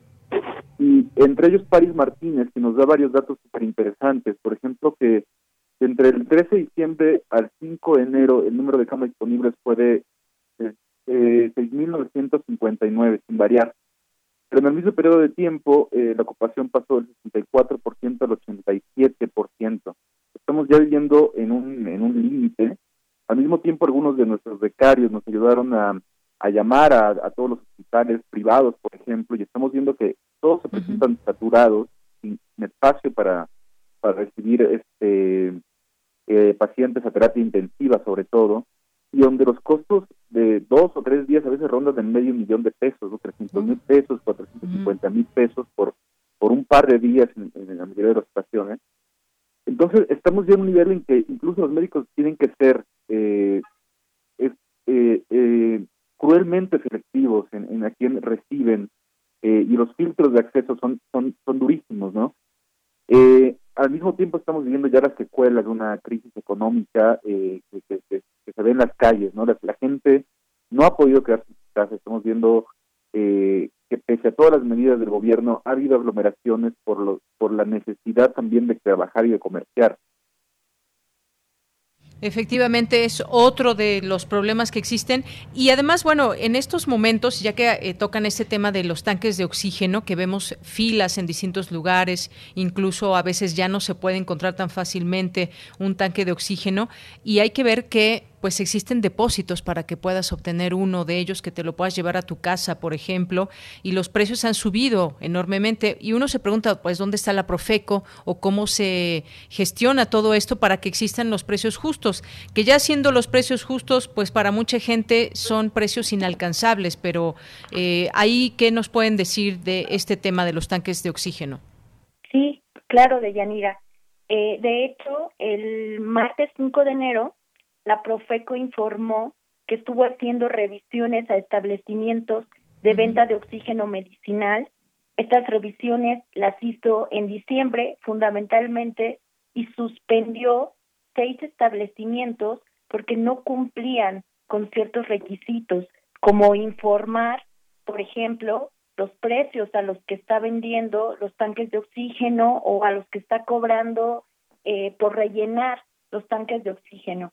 Informó también que continuará vigilando a estos establecimientos y en su página, en su sitio web, publicó una lista de los precios de referencia según la capacidad de un cilindro de oxígeno o de un concentrador de oxígeno para que las personas puedan tener una idea de lo que sería un precio justo y eh, de alguna manera, digamos, aunque yo sé que es complicado cuando están en la desesperación de encontrar un tanque de oxígeno rápido porque su ser querido no puede respirar, pues que no que no acepten comprar a estos precios desmedidos.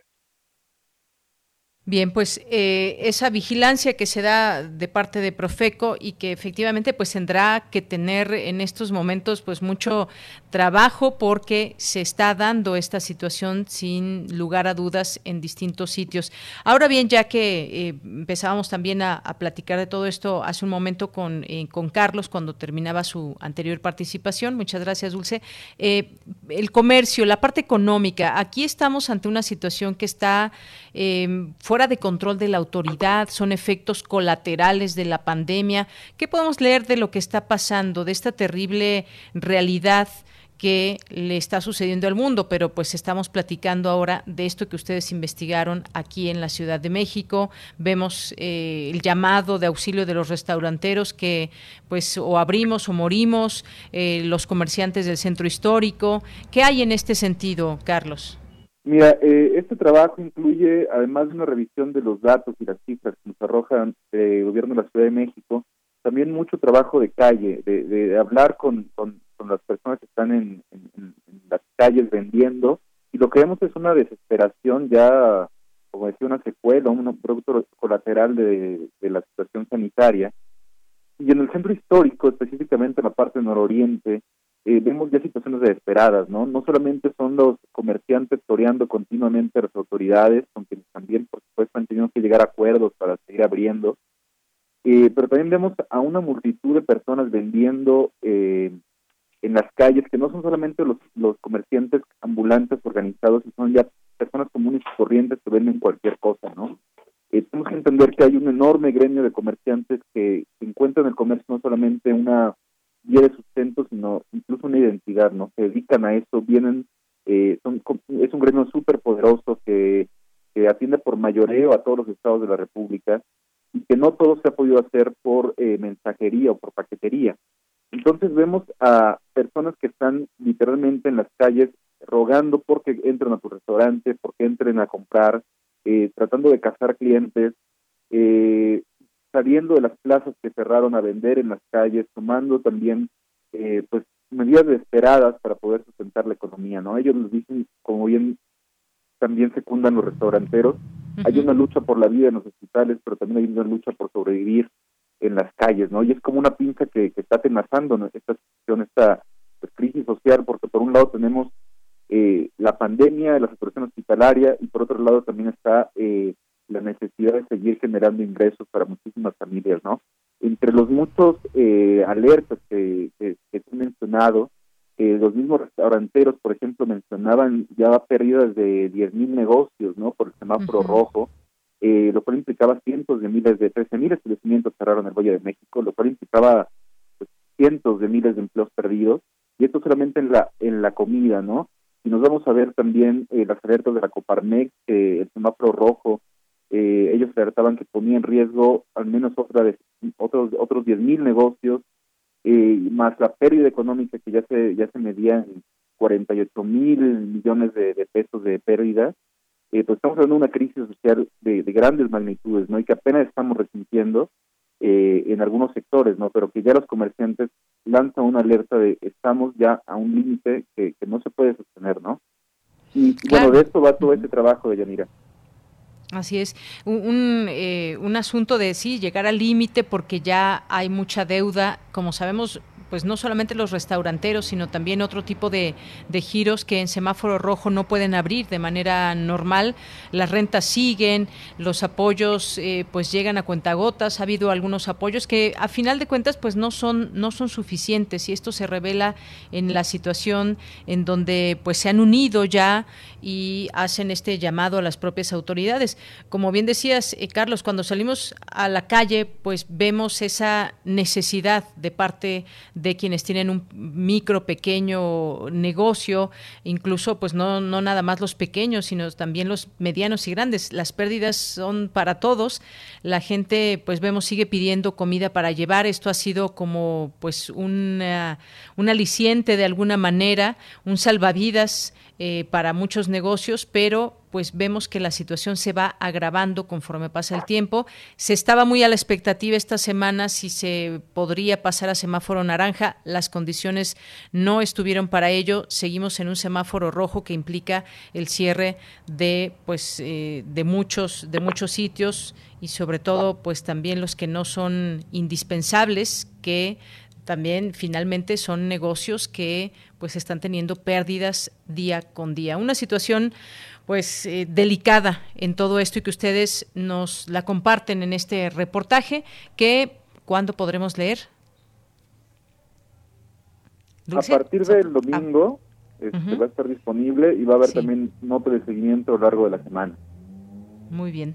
Bueno, pues ahí lo seguimos leyendo a través de Corriente Alterna y en este caso, pues eh, un reportaje amplio de todos estos temas que a la gente le interesa saber, sobre todo también, como nos platican, fue un equipo eh, nutrido que llevaron a cabo, a cabo esta investigación y que vamos a poder leer el próximo domingo.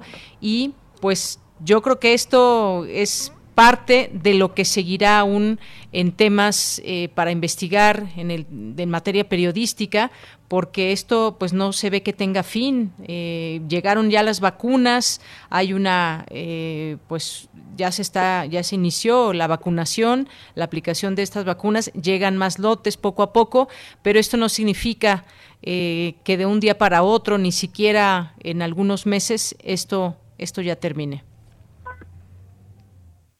Así que pues muchas gracias. No sé si quieran agregar algo más. Dulce, Carlos.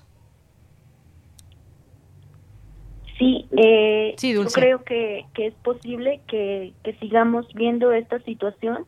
Creo que es importante seguir con todas las medidas de cuidado porque hay eh, muchas personas que en verdad están pasando mal o que incluso están falleciendo, ¿no?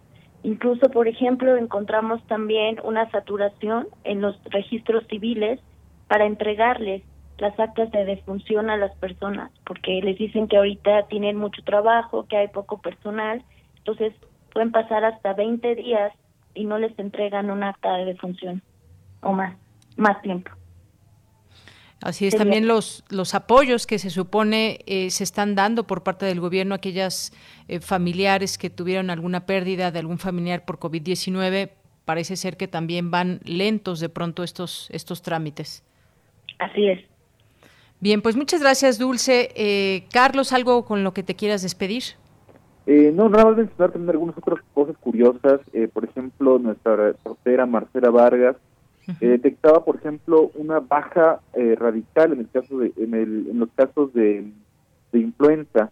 Eh, parece que había solamente dos casos positivos, en contraste con el año pasado que se contaban más de seis mil y cientos de decesos. al parecer, por ejemplo, nada más para un pequeño colofón, las medidas de sanidad que estamos tomando, es una de las teorías que, que, manejan los especialistas, las medidas que estamos tomando para eh, protegernos del COVID-19 están funcionando quizás para detener eh, los casos de influenza.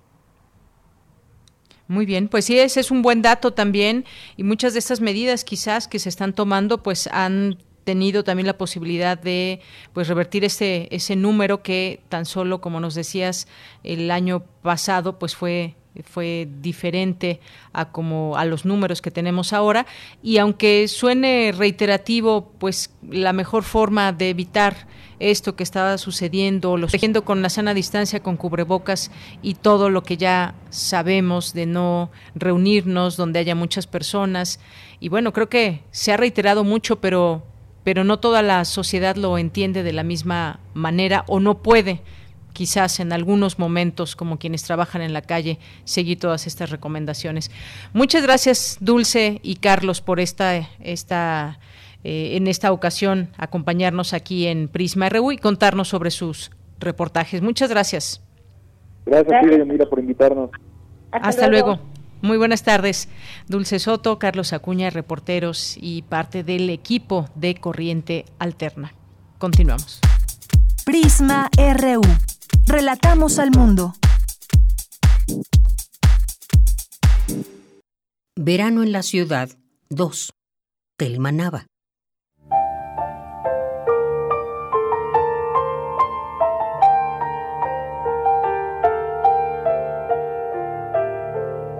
he de nombrar anoche la levedad del aire.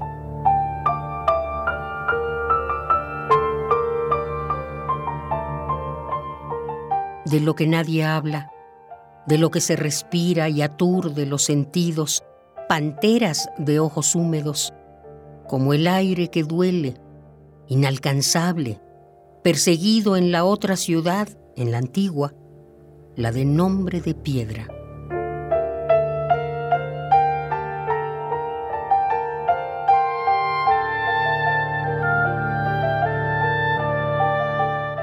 He de nombrar la luz que estalla bajo el sueño del agua, el aire que recorre todas las soledades y atraviesa la mirada del vendedor de objetos inútiles.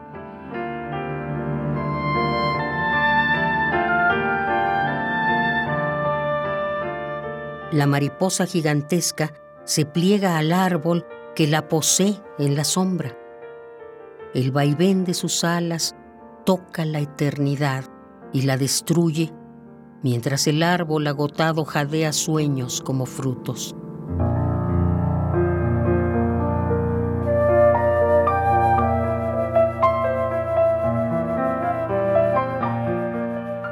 El aire avanza lento, levanta olas de arena, lame cuerpos que pasan Atrás quedan los pasos, inciertos, furtivos o firmes, pasos de quien camina la ciudad seguro de amanecer en el sitio de siempre.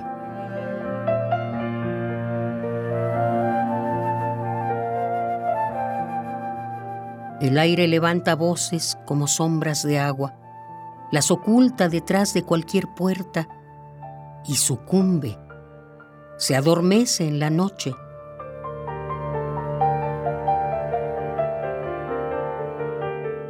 Vivo Vivaldi asiste a la boda del aire. Caminamos, navegantes de noches apretadas y ávidas, deshabitadas noches de muslos acechantes.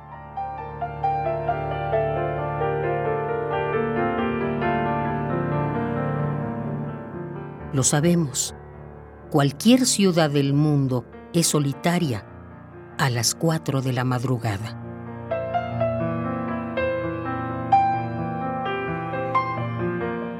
Verano en la ciudad 2. Telma Nava.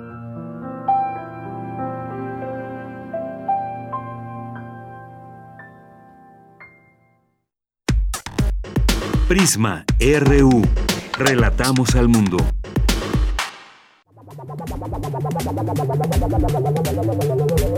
El refractario, RU.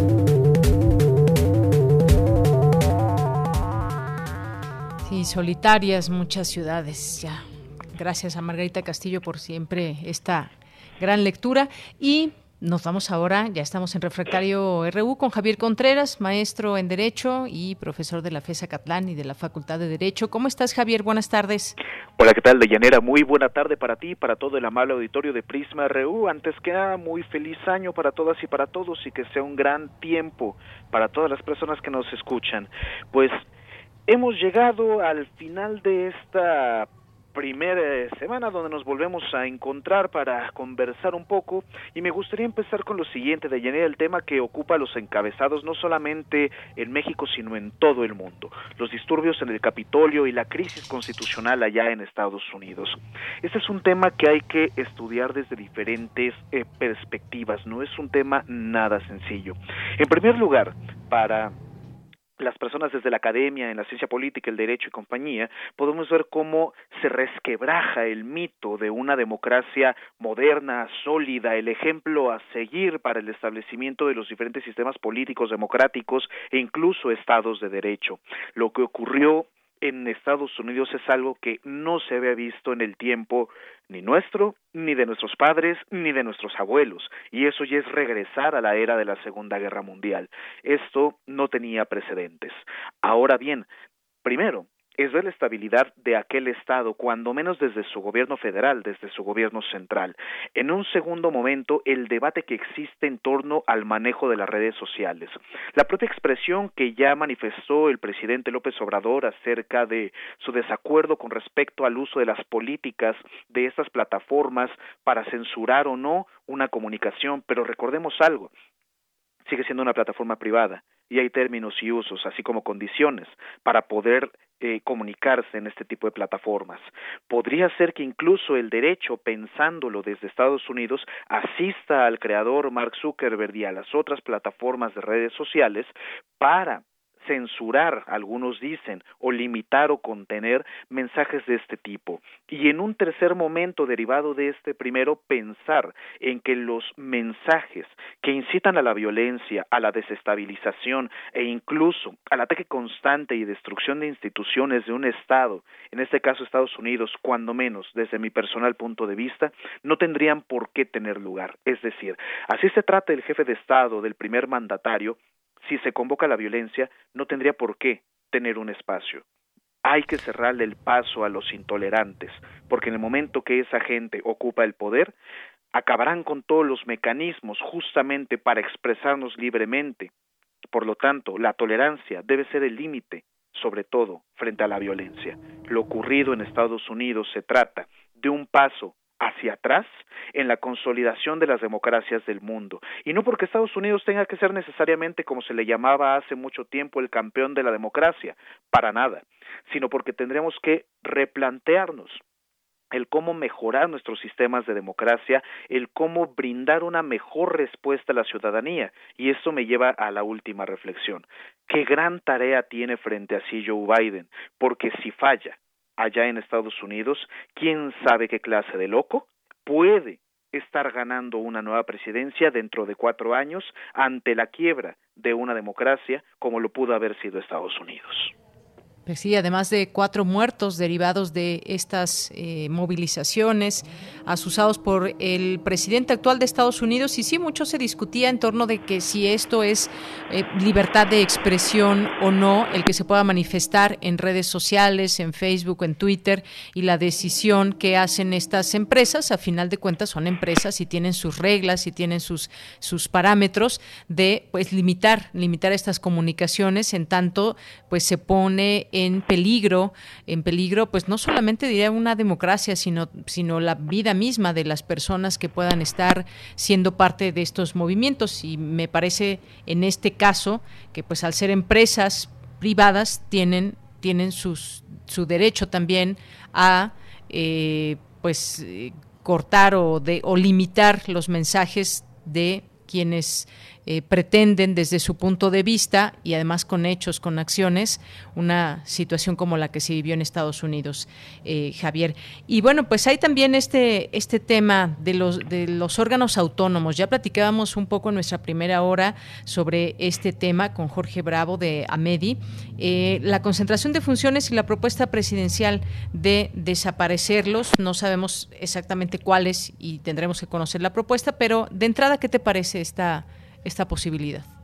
Me parece que es algo que tenemos que tratar con mucho cuidado. Hay que partir de un principio de realidad. El primero es que los órganos constitucionales autónomos son un gran paso en la historia institucional y constitucional de México. Sí, sí lo son. Pero eso no significa que sean madres de la caridad, no significa que sean órganos puros, libres, justos, competentes y correctos. Como cualquier hechura humana, por supuesto que hay cosas criticables y que se tienen que modificar para mejorar el propio desempeño institucional. Desde estas críticas que me parece que realiza adecuadamente el presidente López Obrador con respecto a los altos salarios de sus principales funcionarios, creo que ahí podemos encontrar modelos argumentativos muy superfluos. ¿A qué me refiero con esto? Cuando los altos eh, funcionarios de estos espacios dicen es que es una afrenta a la democracia que me reduzcan el sueldo, me parece no solamente triste, sino decepcionante que ese sea el argumento para defender supuestamente la democracia o la transparencia o el tema de competitividad eh, cuando estamos hablando, por ejemplo, de telecomunicaciones o competencia económica. Ahora, eso por una parte. No obstante, cuando hablamos acerca de la concentración de poderes públicos de vuelta en el gobierno central, es decir, lo que dependería del poder eh, federal, puede encontrarse también una, no le quisiera llamar yo amenaza, no, bajo ninguna circunstancia, pero sí un inconveniente, que sería, a más allá de la concentración del poder político, la idea de volver a politizar decisiones que tendrían que ser eminentemente técnicas. Y aquí hay un punto de conjunción. ¿Cuál es?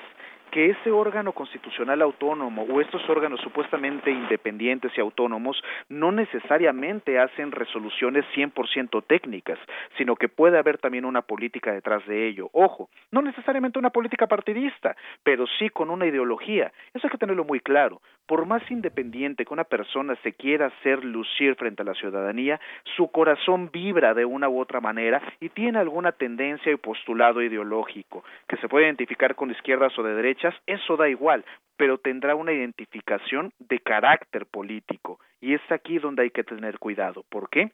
Porque si estas decisiones que en el tipo ideal tendrían que ser estrictamente técnicas se devuelven al gobierno federal o al gobierno central, existe la posibilidad de que con este gobierno o con los gobiernos que están por venir, esas decisiones técnicas se terminen politizando y generando peores resultados de los que nos podemos encontrar hoy en día.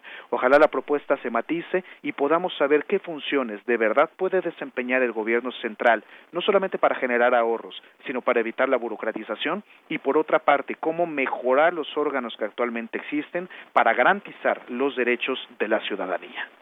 Así es, y bueno, pues y también conocer de cerca los intereses para los que fueron creados, si puede haber o no intereses particulares en este sentido. Nos escribía hace unos momentos en, en Facebook Francisco San y nos dice que el ser organismo autónomo no significa manejar el presupuesto a su antojo, sin rendir cuentas, que es lo que el presidente quiere evitar. El analista, y bueno, eh, no se refiere a, a ti, sino a, Jorge Bravo que tuvimos en la primera hora, dice, no se ha dicho que se eliminarían todos los organismos autónomos, sino solo los que están duplicando funciones. Bueno, pues sí, efectivamente puede haber ya opiniones en este sentido, encontradas, y sin embargo, pues es importante discutir y poner en este sentido pues el tema al centro, el tema qué significa saber para qué sirven estos órganos autónomos, hacer una, por supuesto, una evaluación muy muy objetiva y pues conocer de cerca también hacia dónde hacia dónde van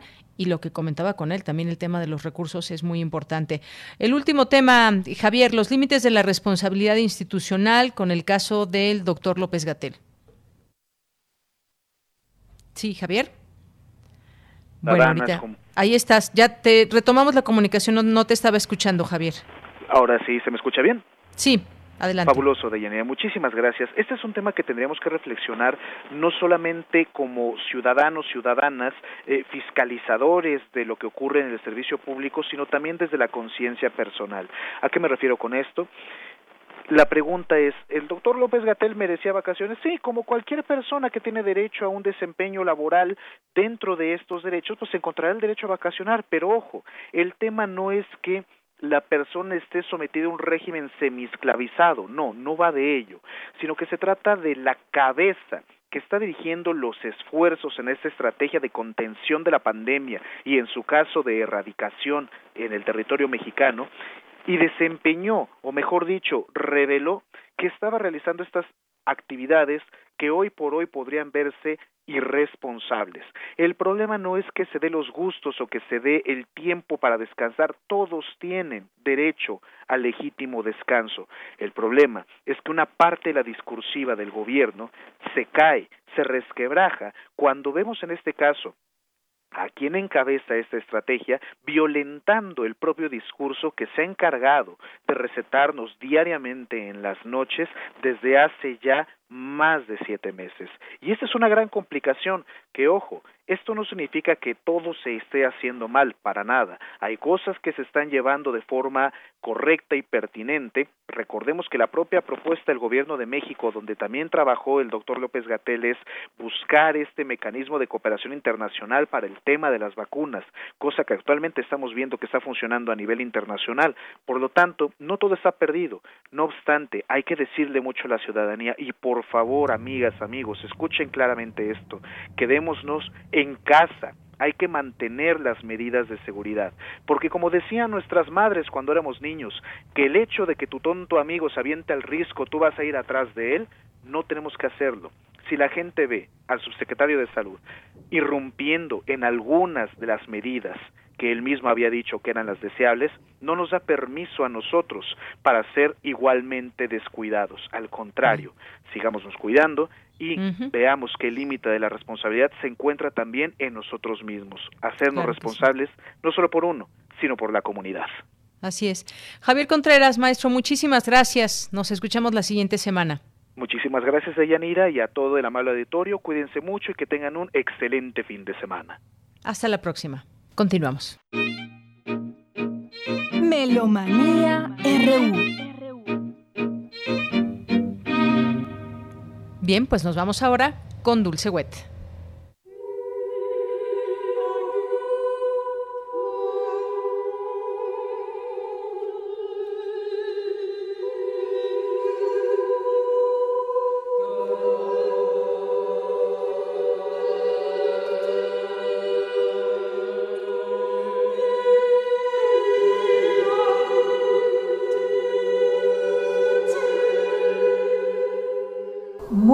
Tardes y muy buen y venturoso año nuevo, amigues melómanes de Prisma RU. Hoy abordaremos brevemente cinco artistas, tres de nacimiento y dos fallecimientos. Comenzaremos con el aniversario de nacimiento de Giacinto Chelsea, conde de Ayala Balba, músico, improvisador, compositor y poeta surrealista en lengua francesa, uno de los precursores del espectralismo. Sus obras musicales más características se basan en una sola nota, alterada por el tratamiento de sus armónicos y por medio de inflexiones microtonales, límbricas, dinámicas, de volumen y densidad, como lo que estamos escuchando ahora, su Sau 3 de 1973, un contrapunto de dos partes en el que cada línea se divide en dos voces cantantes con ligeros retrasos, una heterofonía, y dentro de un ámbito muy limitado de intervalos, aquí apenas el de una tercera. Sau en las civilizaciones preburistas es una palabra con un significado muy amplio, poder y dominio, así como tolerancia y sabiduría. Él compone un ciclo de cuatro saus que se puede relacionar con las alabanzas, un canto budista en la tradición japonesa del shomyo. Esta música se encuentra en el álbum Yachinto Chelsea, obra coral integral del 2001, editado en Estados Unidos por el sello Universal Music and Accord. Interpreta las voces femeninas de la New London Chamber Choir, dirigidos por James Wood.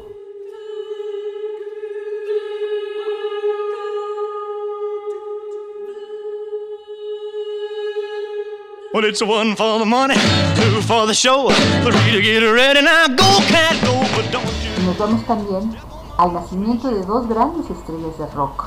Primero empezamos con los 86 años de Elvis Presley, que nació un día como hoy, 8 de enero pero de 1935, alias el rey del rock. Elvis Presley compró su primera guitarra en 1946. Sabemos que su voz de barítono y tenor de negro para muchos, y su inquieta pelvis que siempre estaba moviendo hizo delirar a millones de mujeres por todo el mundo. Confirmó su influencia e importancia en varias generaciones de músicos alrededor del orbe. Un ícono total del siglo XX. Vendió mil millones de discos a escala global, siendo el artista en solitario con mayores ventas en la historia de la música. Ganó 94 singles de oro 3 EPs de oro y más de 40 discos de oro. Escuchemos una pieza de Carl Perkins, cantante estadounidense, pionero del rockabilly, una mezcla entre rhythm and blues y música country de la década de 1950. Él nació en 1932 y murió en 1998. Zapatos de gamuza azul, Blue Sugar Shoes.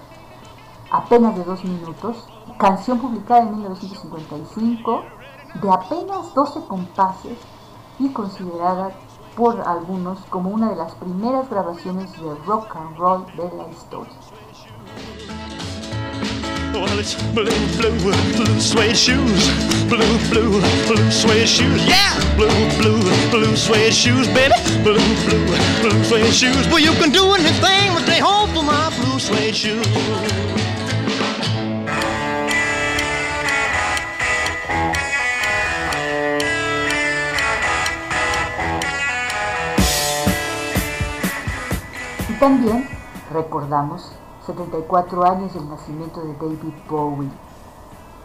Él nació el 8 de enero también de 1947, recordemos que falleció dos días después, el 10 de enero del 2016. Él nació como David Robert Jones y el Bowie lo adoptó hasta 1965. Sabemos que es uno de los grandes personajes de la historia del rock y una de las figuras más eclécticas, significativas e influyentes que ha conocido la música popular. Transcurrió por múltiples y variadas formas sonoras, siendo partícipe principal del glam rock o la electrónica experimental. Verdaderamente un gran histriónico, Bowie se transmutó regularmente como artista de clave vanguardista protopunk, cabaret, soul, ambient, hard rock, dance pop y pop rock. Estamos escuchando una música del octavo álbum Diamond Dogs, Rebel Rebel, sería Rebelde Rebelde, publicado en 1974 en Estados Unidos por la RCA. Es un sencillo que alcanzó la posición número 5 en Reino Unido y la 64 en Estados Unidos el estilo tiene una notable influencia de los Rolling Stones, David Bowie en la voz y guitarra, Harry Flowers en el bajo, Mike Carson en el piano y Nancy Dunbar en la batería.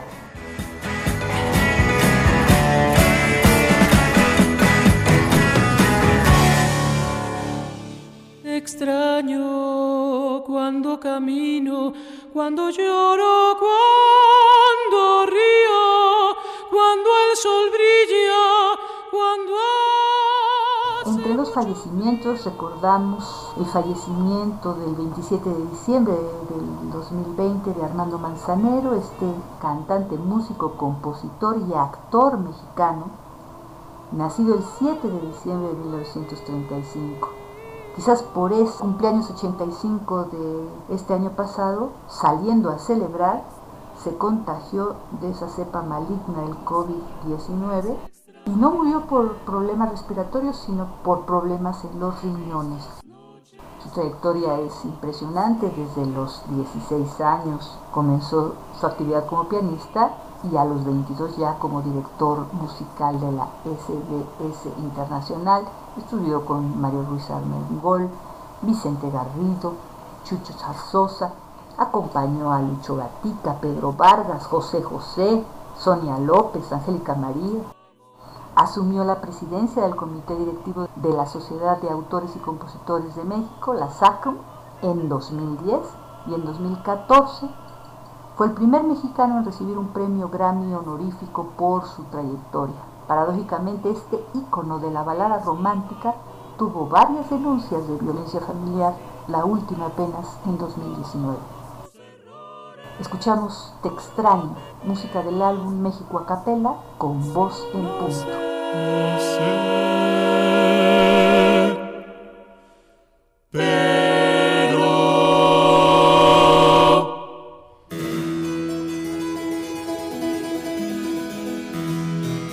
por último recordamos el fallecimiento este 8 de enero, pero de 1713, hace 308 años, de Arcángelo Corelli músico, compositor italiano, primer compositor barroco que alcanzó la fama sin dedicarse a la música cantada. Hijo de una familia caudalada, se trasladó a Bolonia, donde estudió el violín y luego en Roma logró ser recibido por la reina Cristina de Suecia y entrar a su servicio, así como al del cardenal Pietro Ottoboni. Se dedicó a la dirección musical y a la composición. Estamos escuchando parte de sus sonatas para violín y clave, pero en transcripción para flauta y clavecín. Son las sonatas Opus 5, publicadas en 1700. Esta es la primera sonata en Fa mayor, el primer movimiento grave, alegro, adagio, con Luis Bedusky en la flauta y Philippe Grisbach al clavecín. Es un álbum producido en el 2013 por el sello Elocuente. Y bueno, llegamos al final de Melomanía. Muchísimas gracias por vuestra atención. Que tengan un fabuloso fin de semana y hasta la próxima.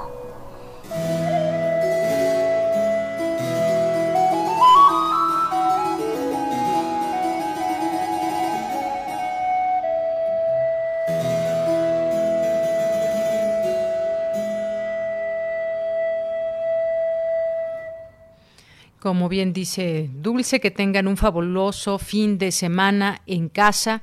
Hay muchas actividades también que se pueden hacer desde casa para protegernos y proteger a los demás y poco a poco revertir estos números que tanto afectan a nuestro país, a nuestra comunidad, a nuestra ciudad, al mundo, por supuesto. Que tengan muy buena tarde, muy buen provecho. Gracias a todo el equipo, gracias a todos allá en cabina. En nombre de, de todos, soy de Yanira Morán. Nos escuchamos el próximo lunes. Buen provecho.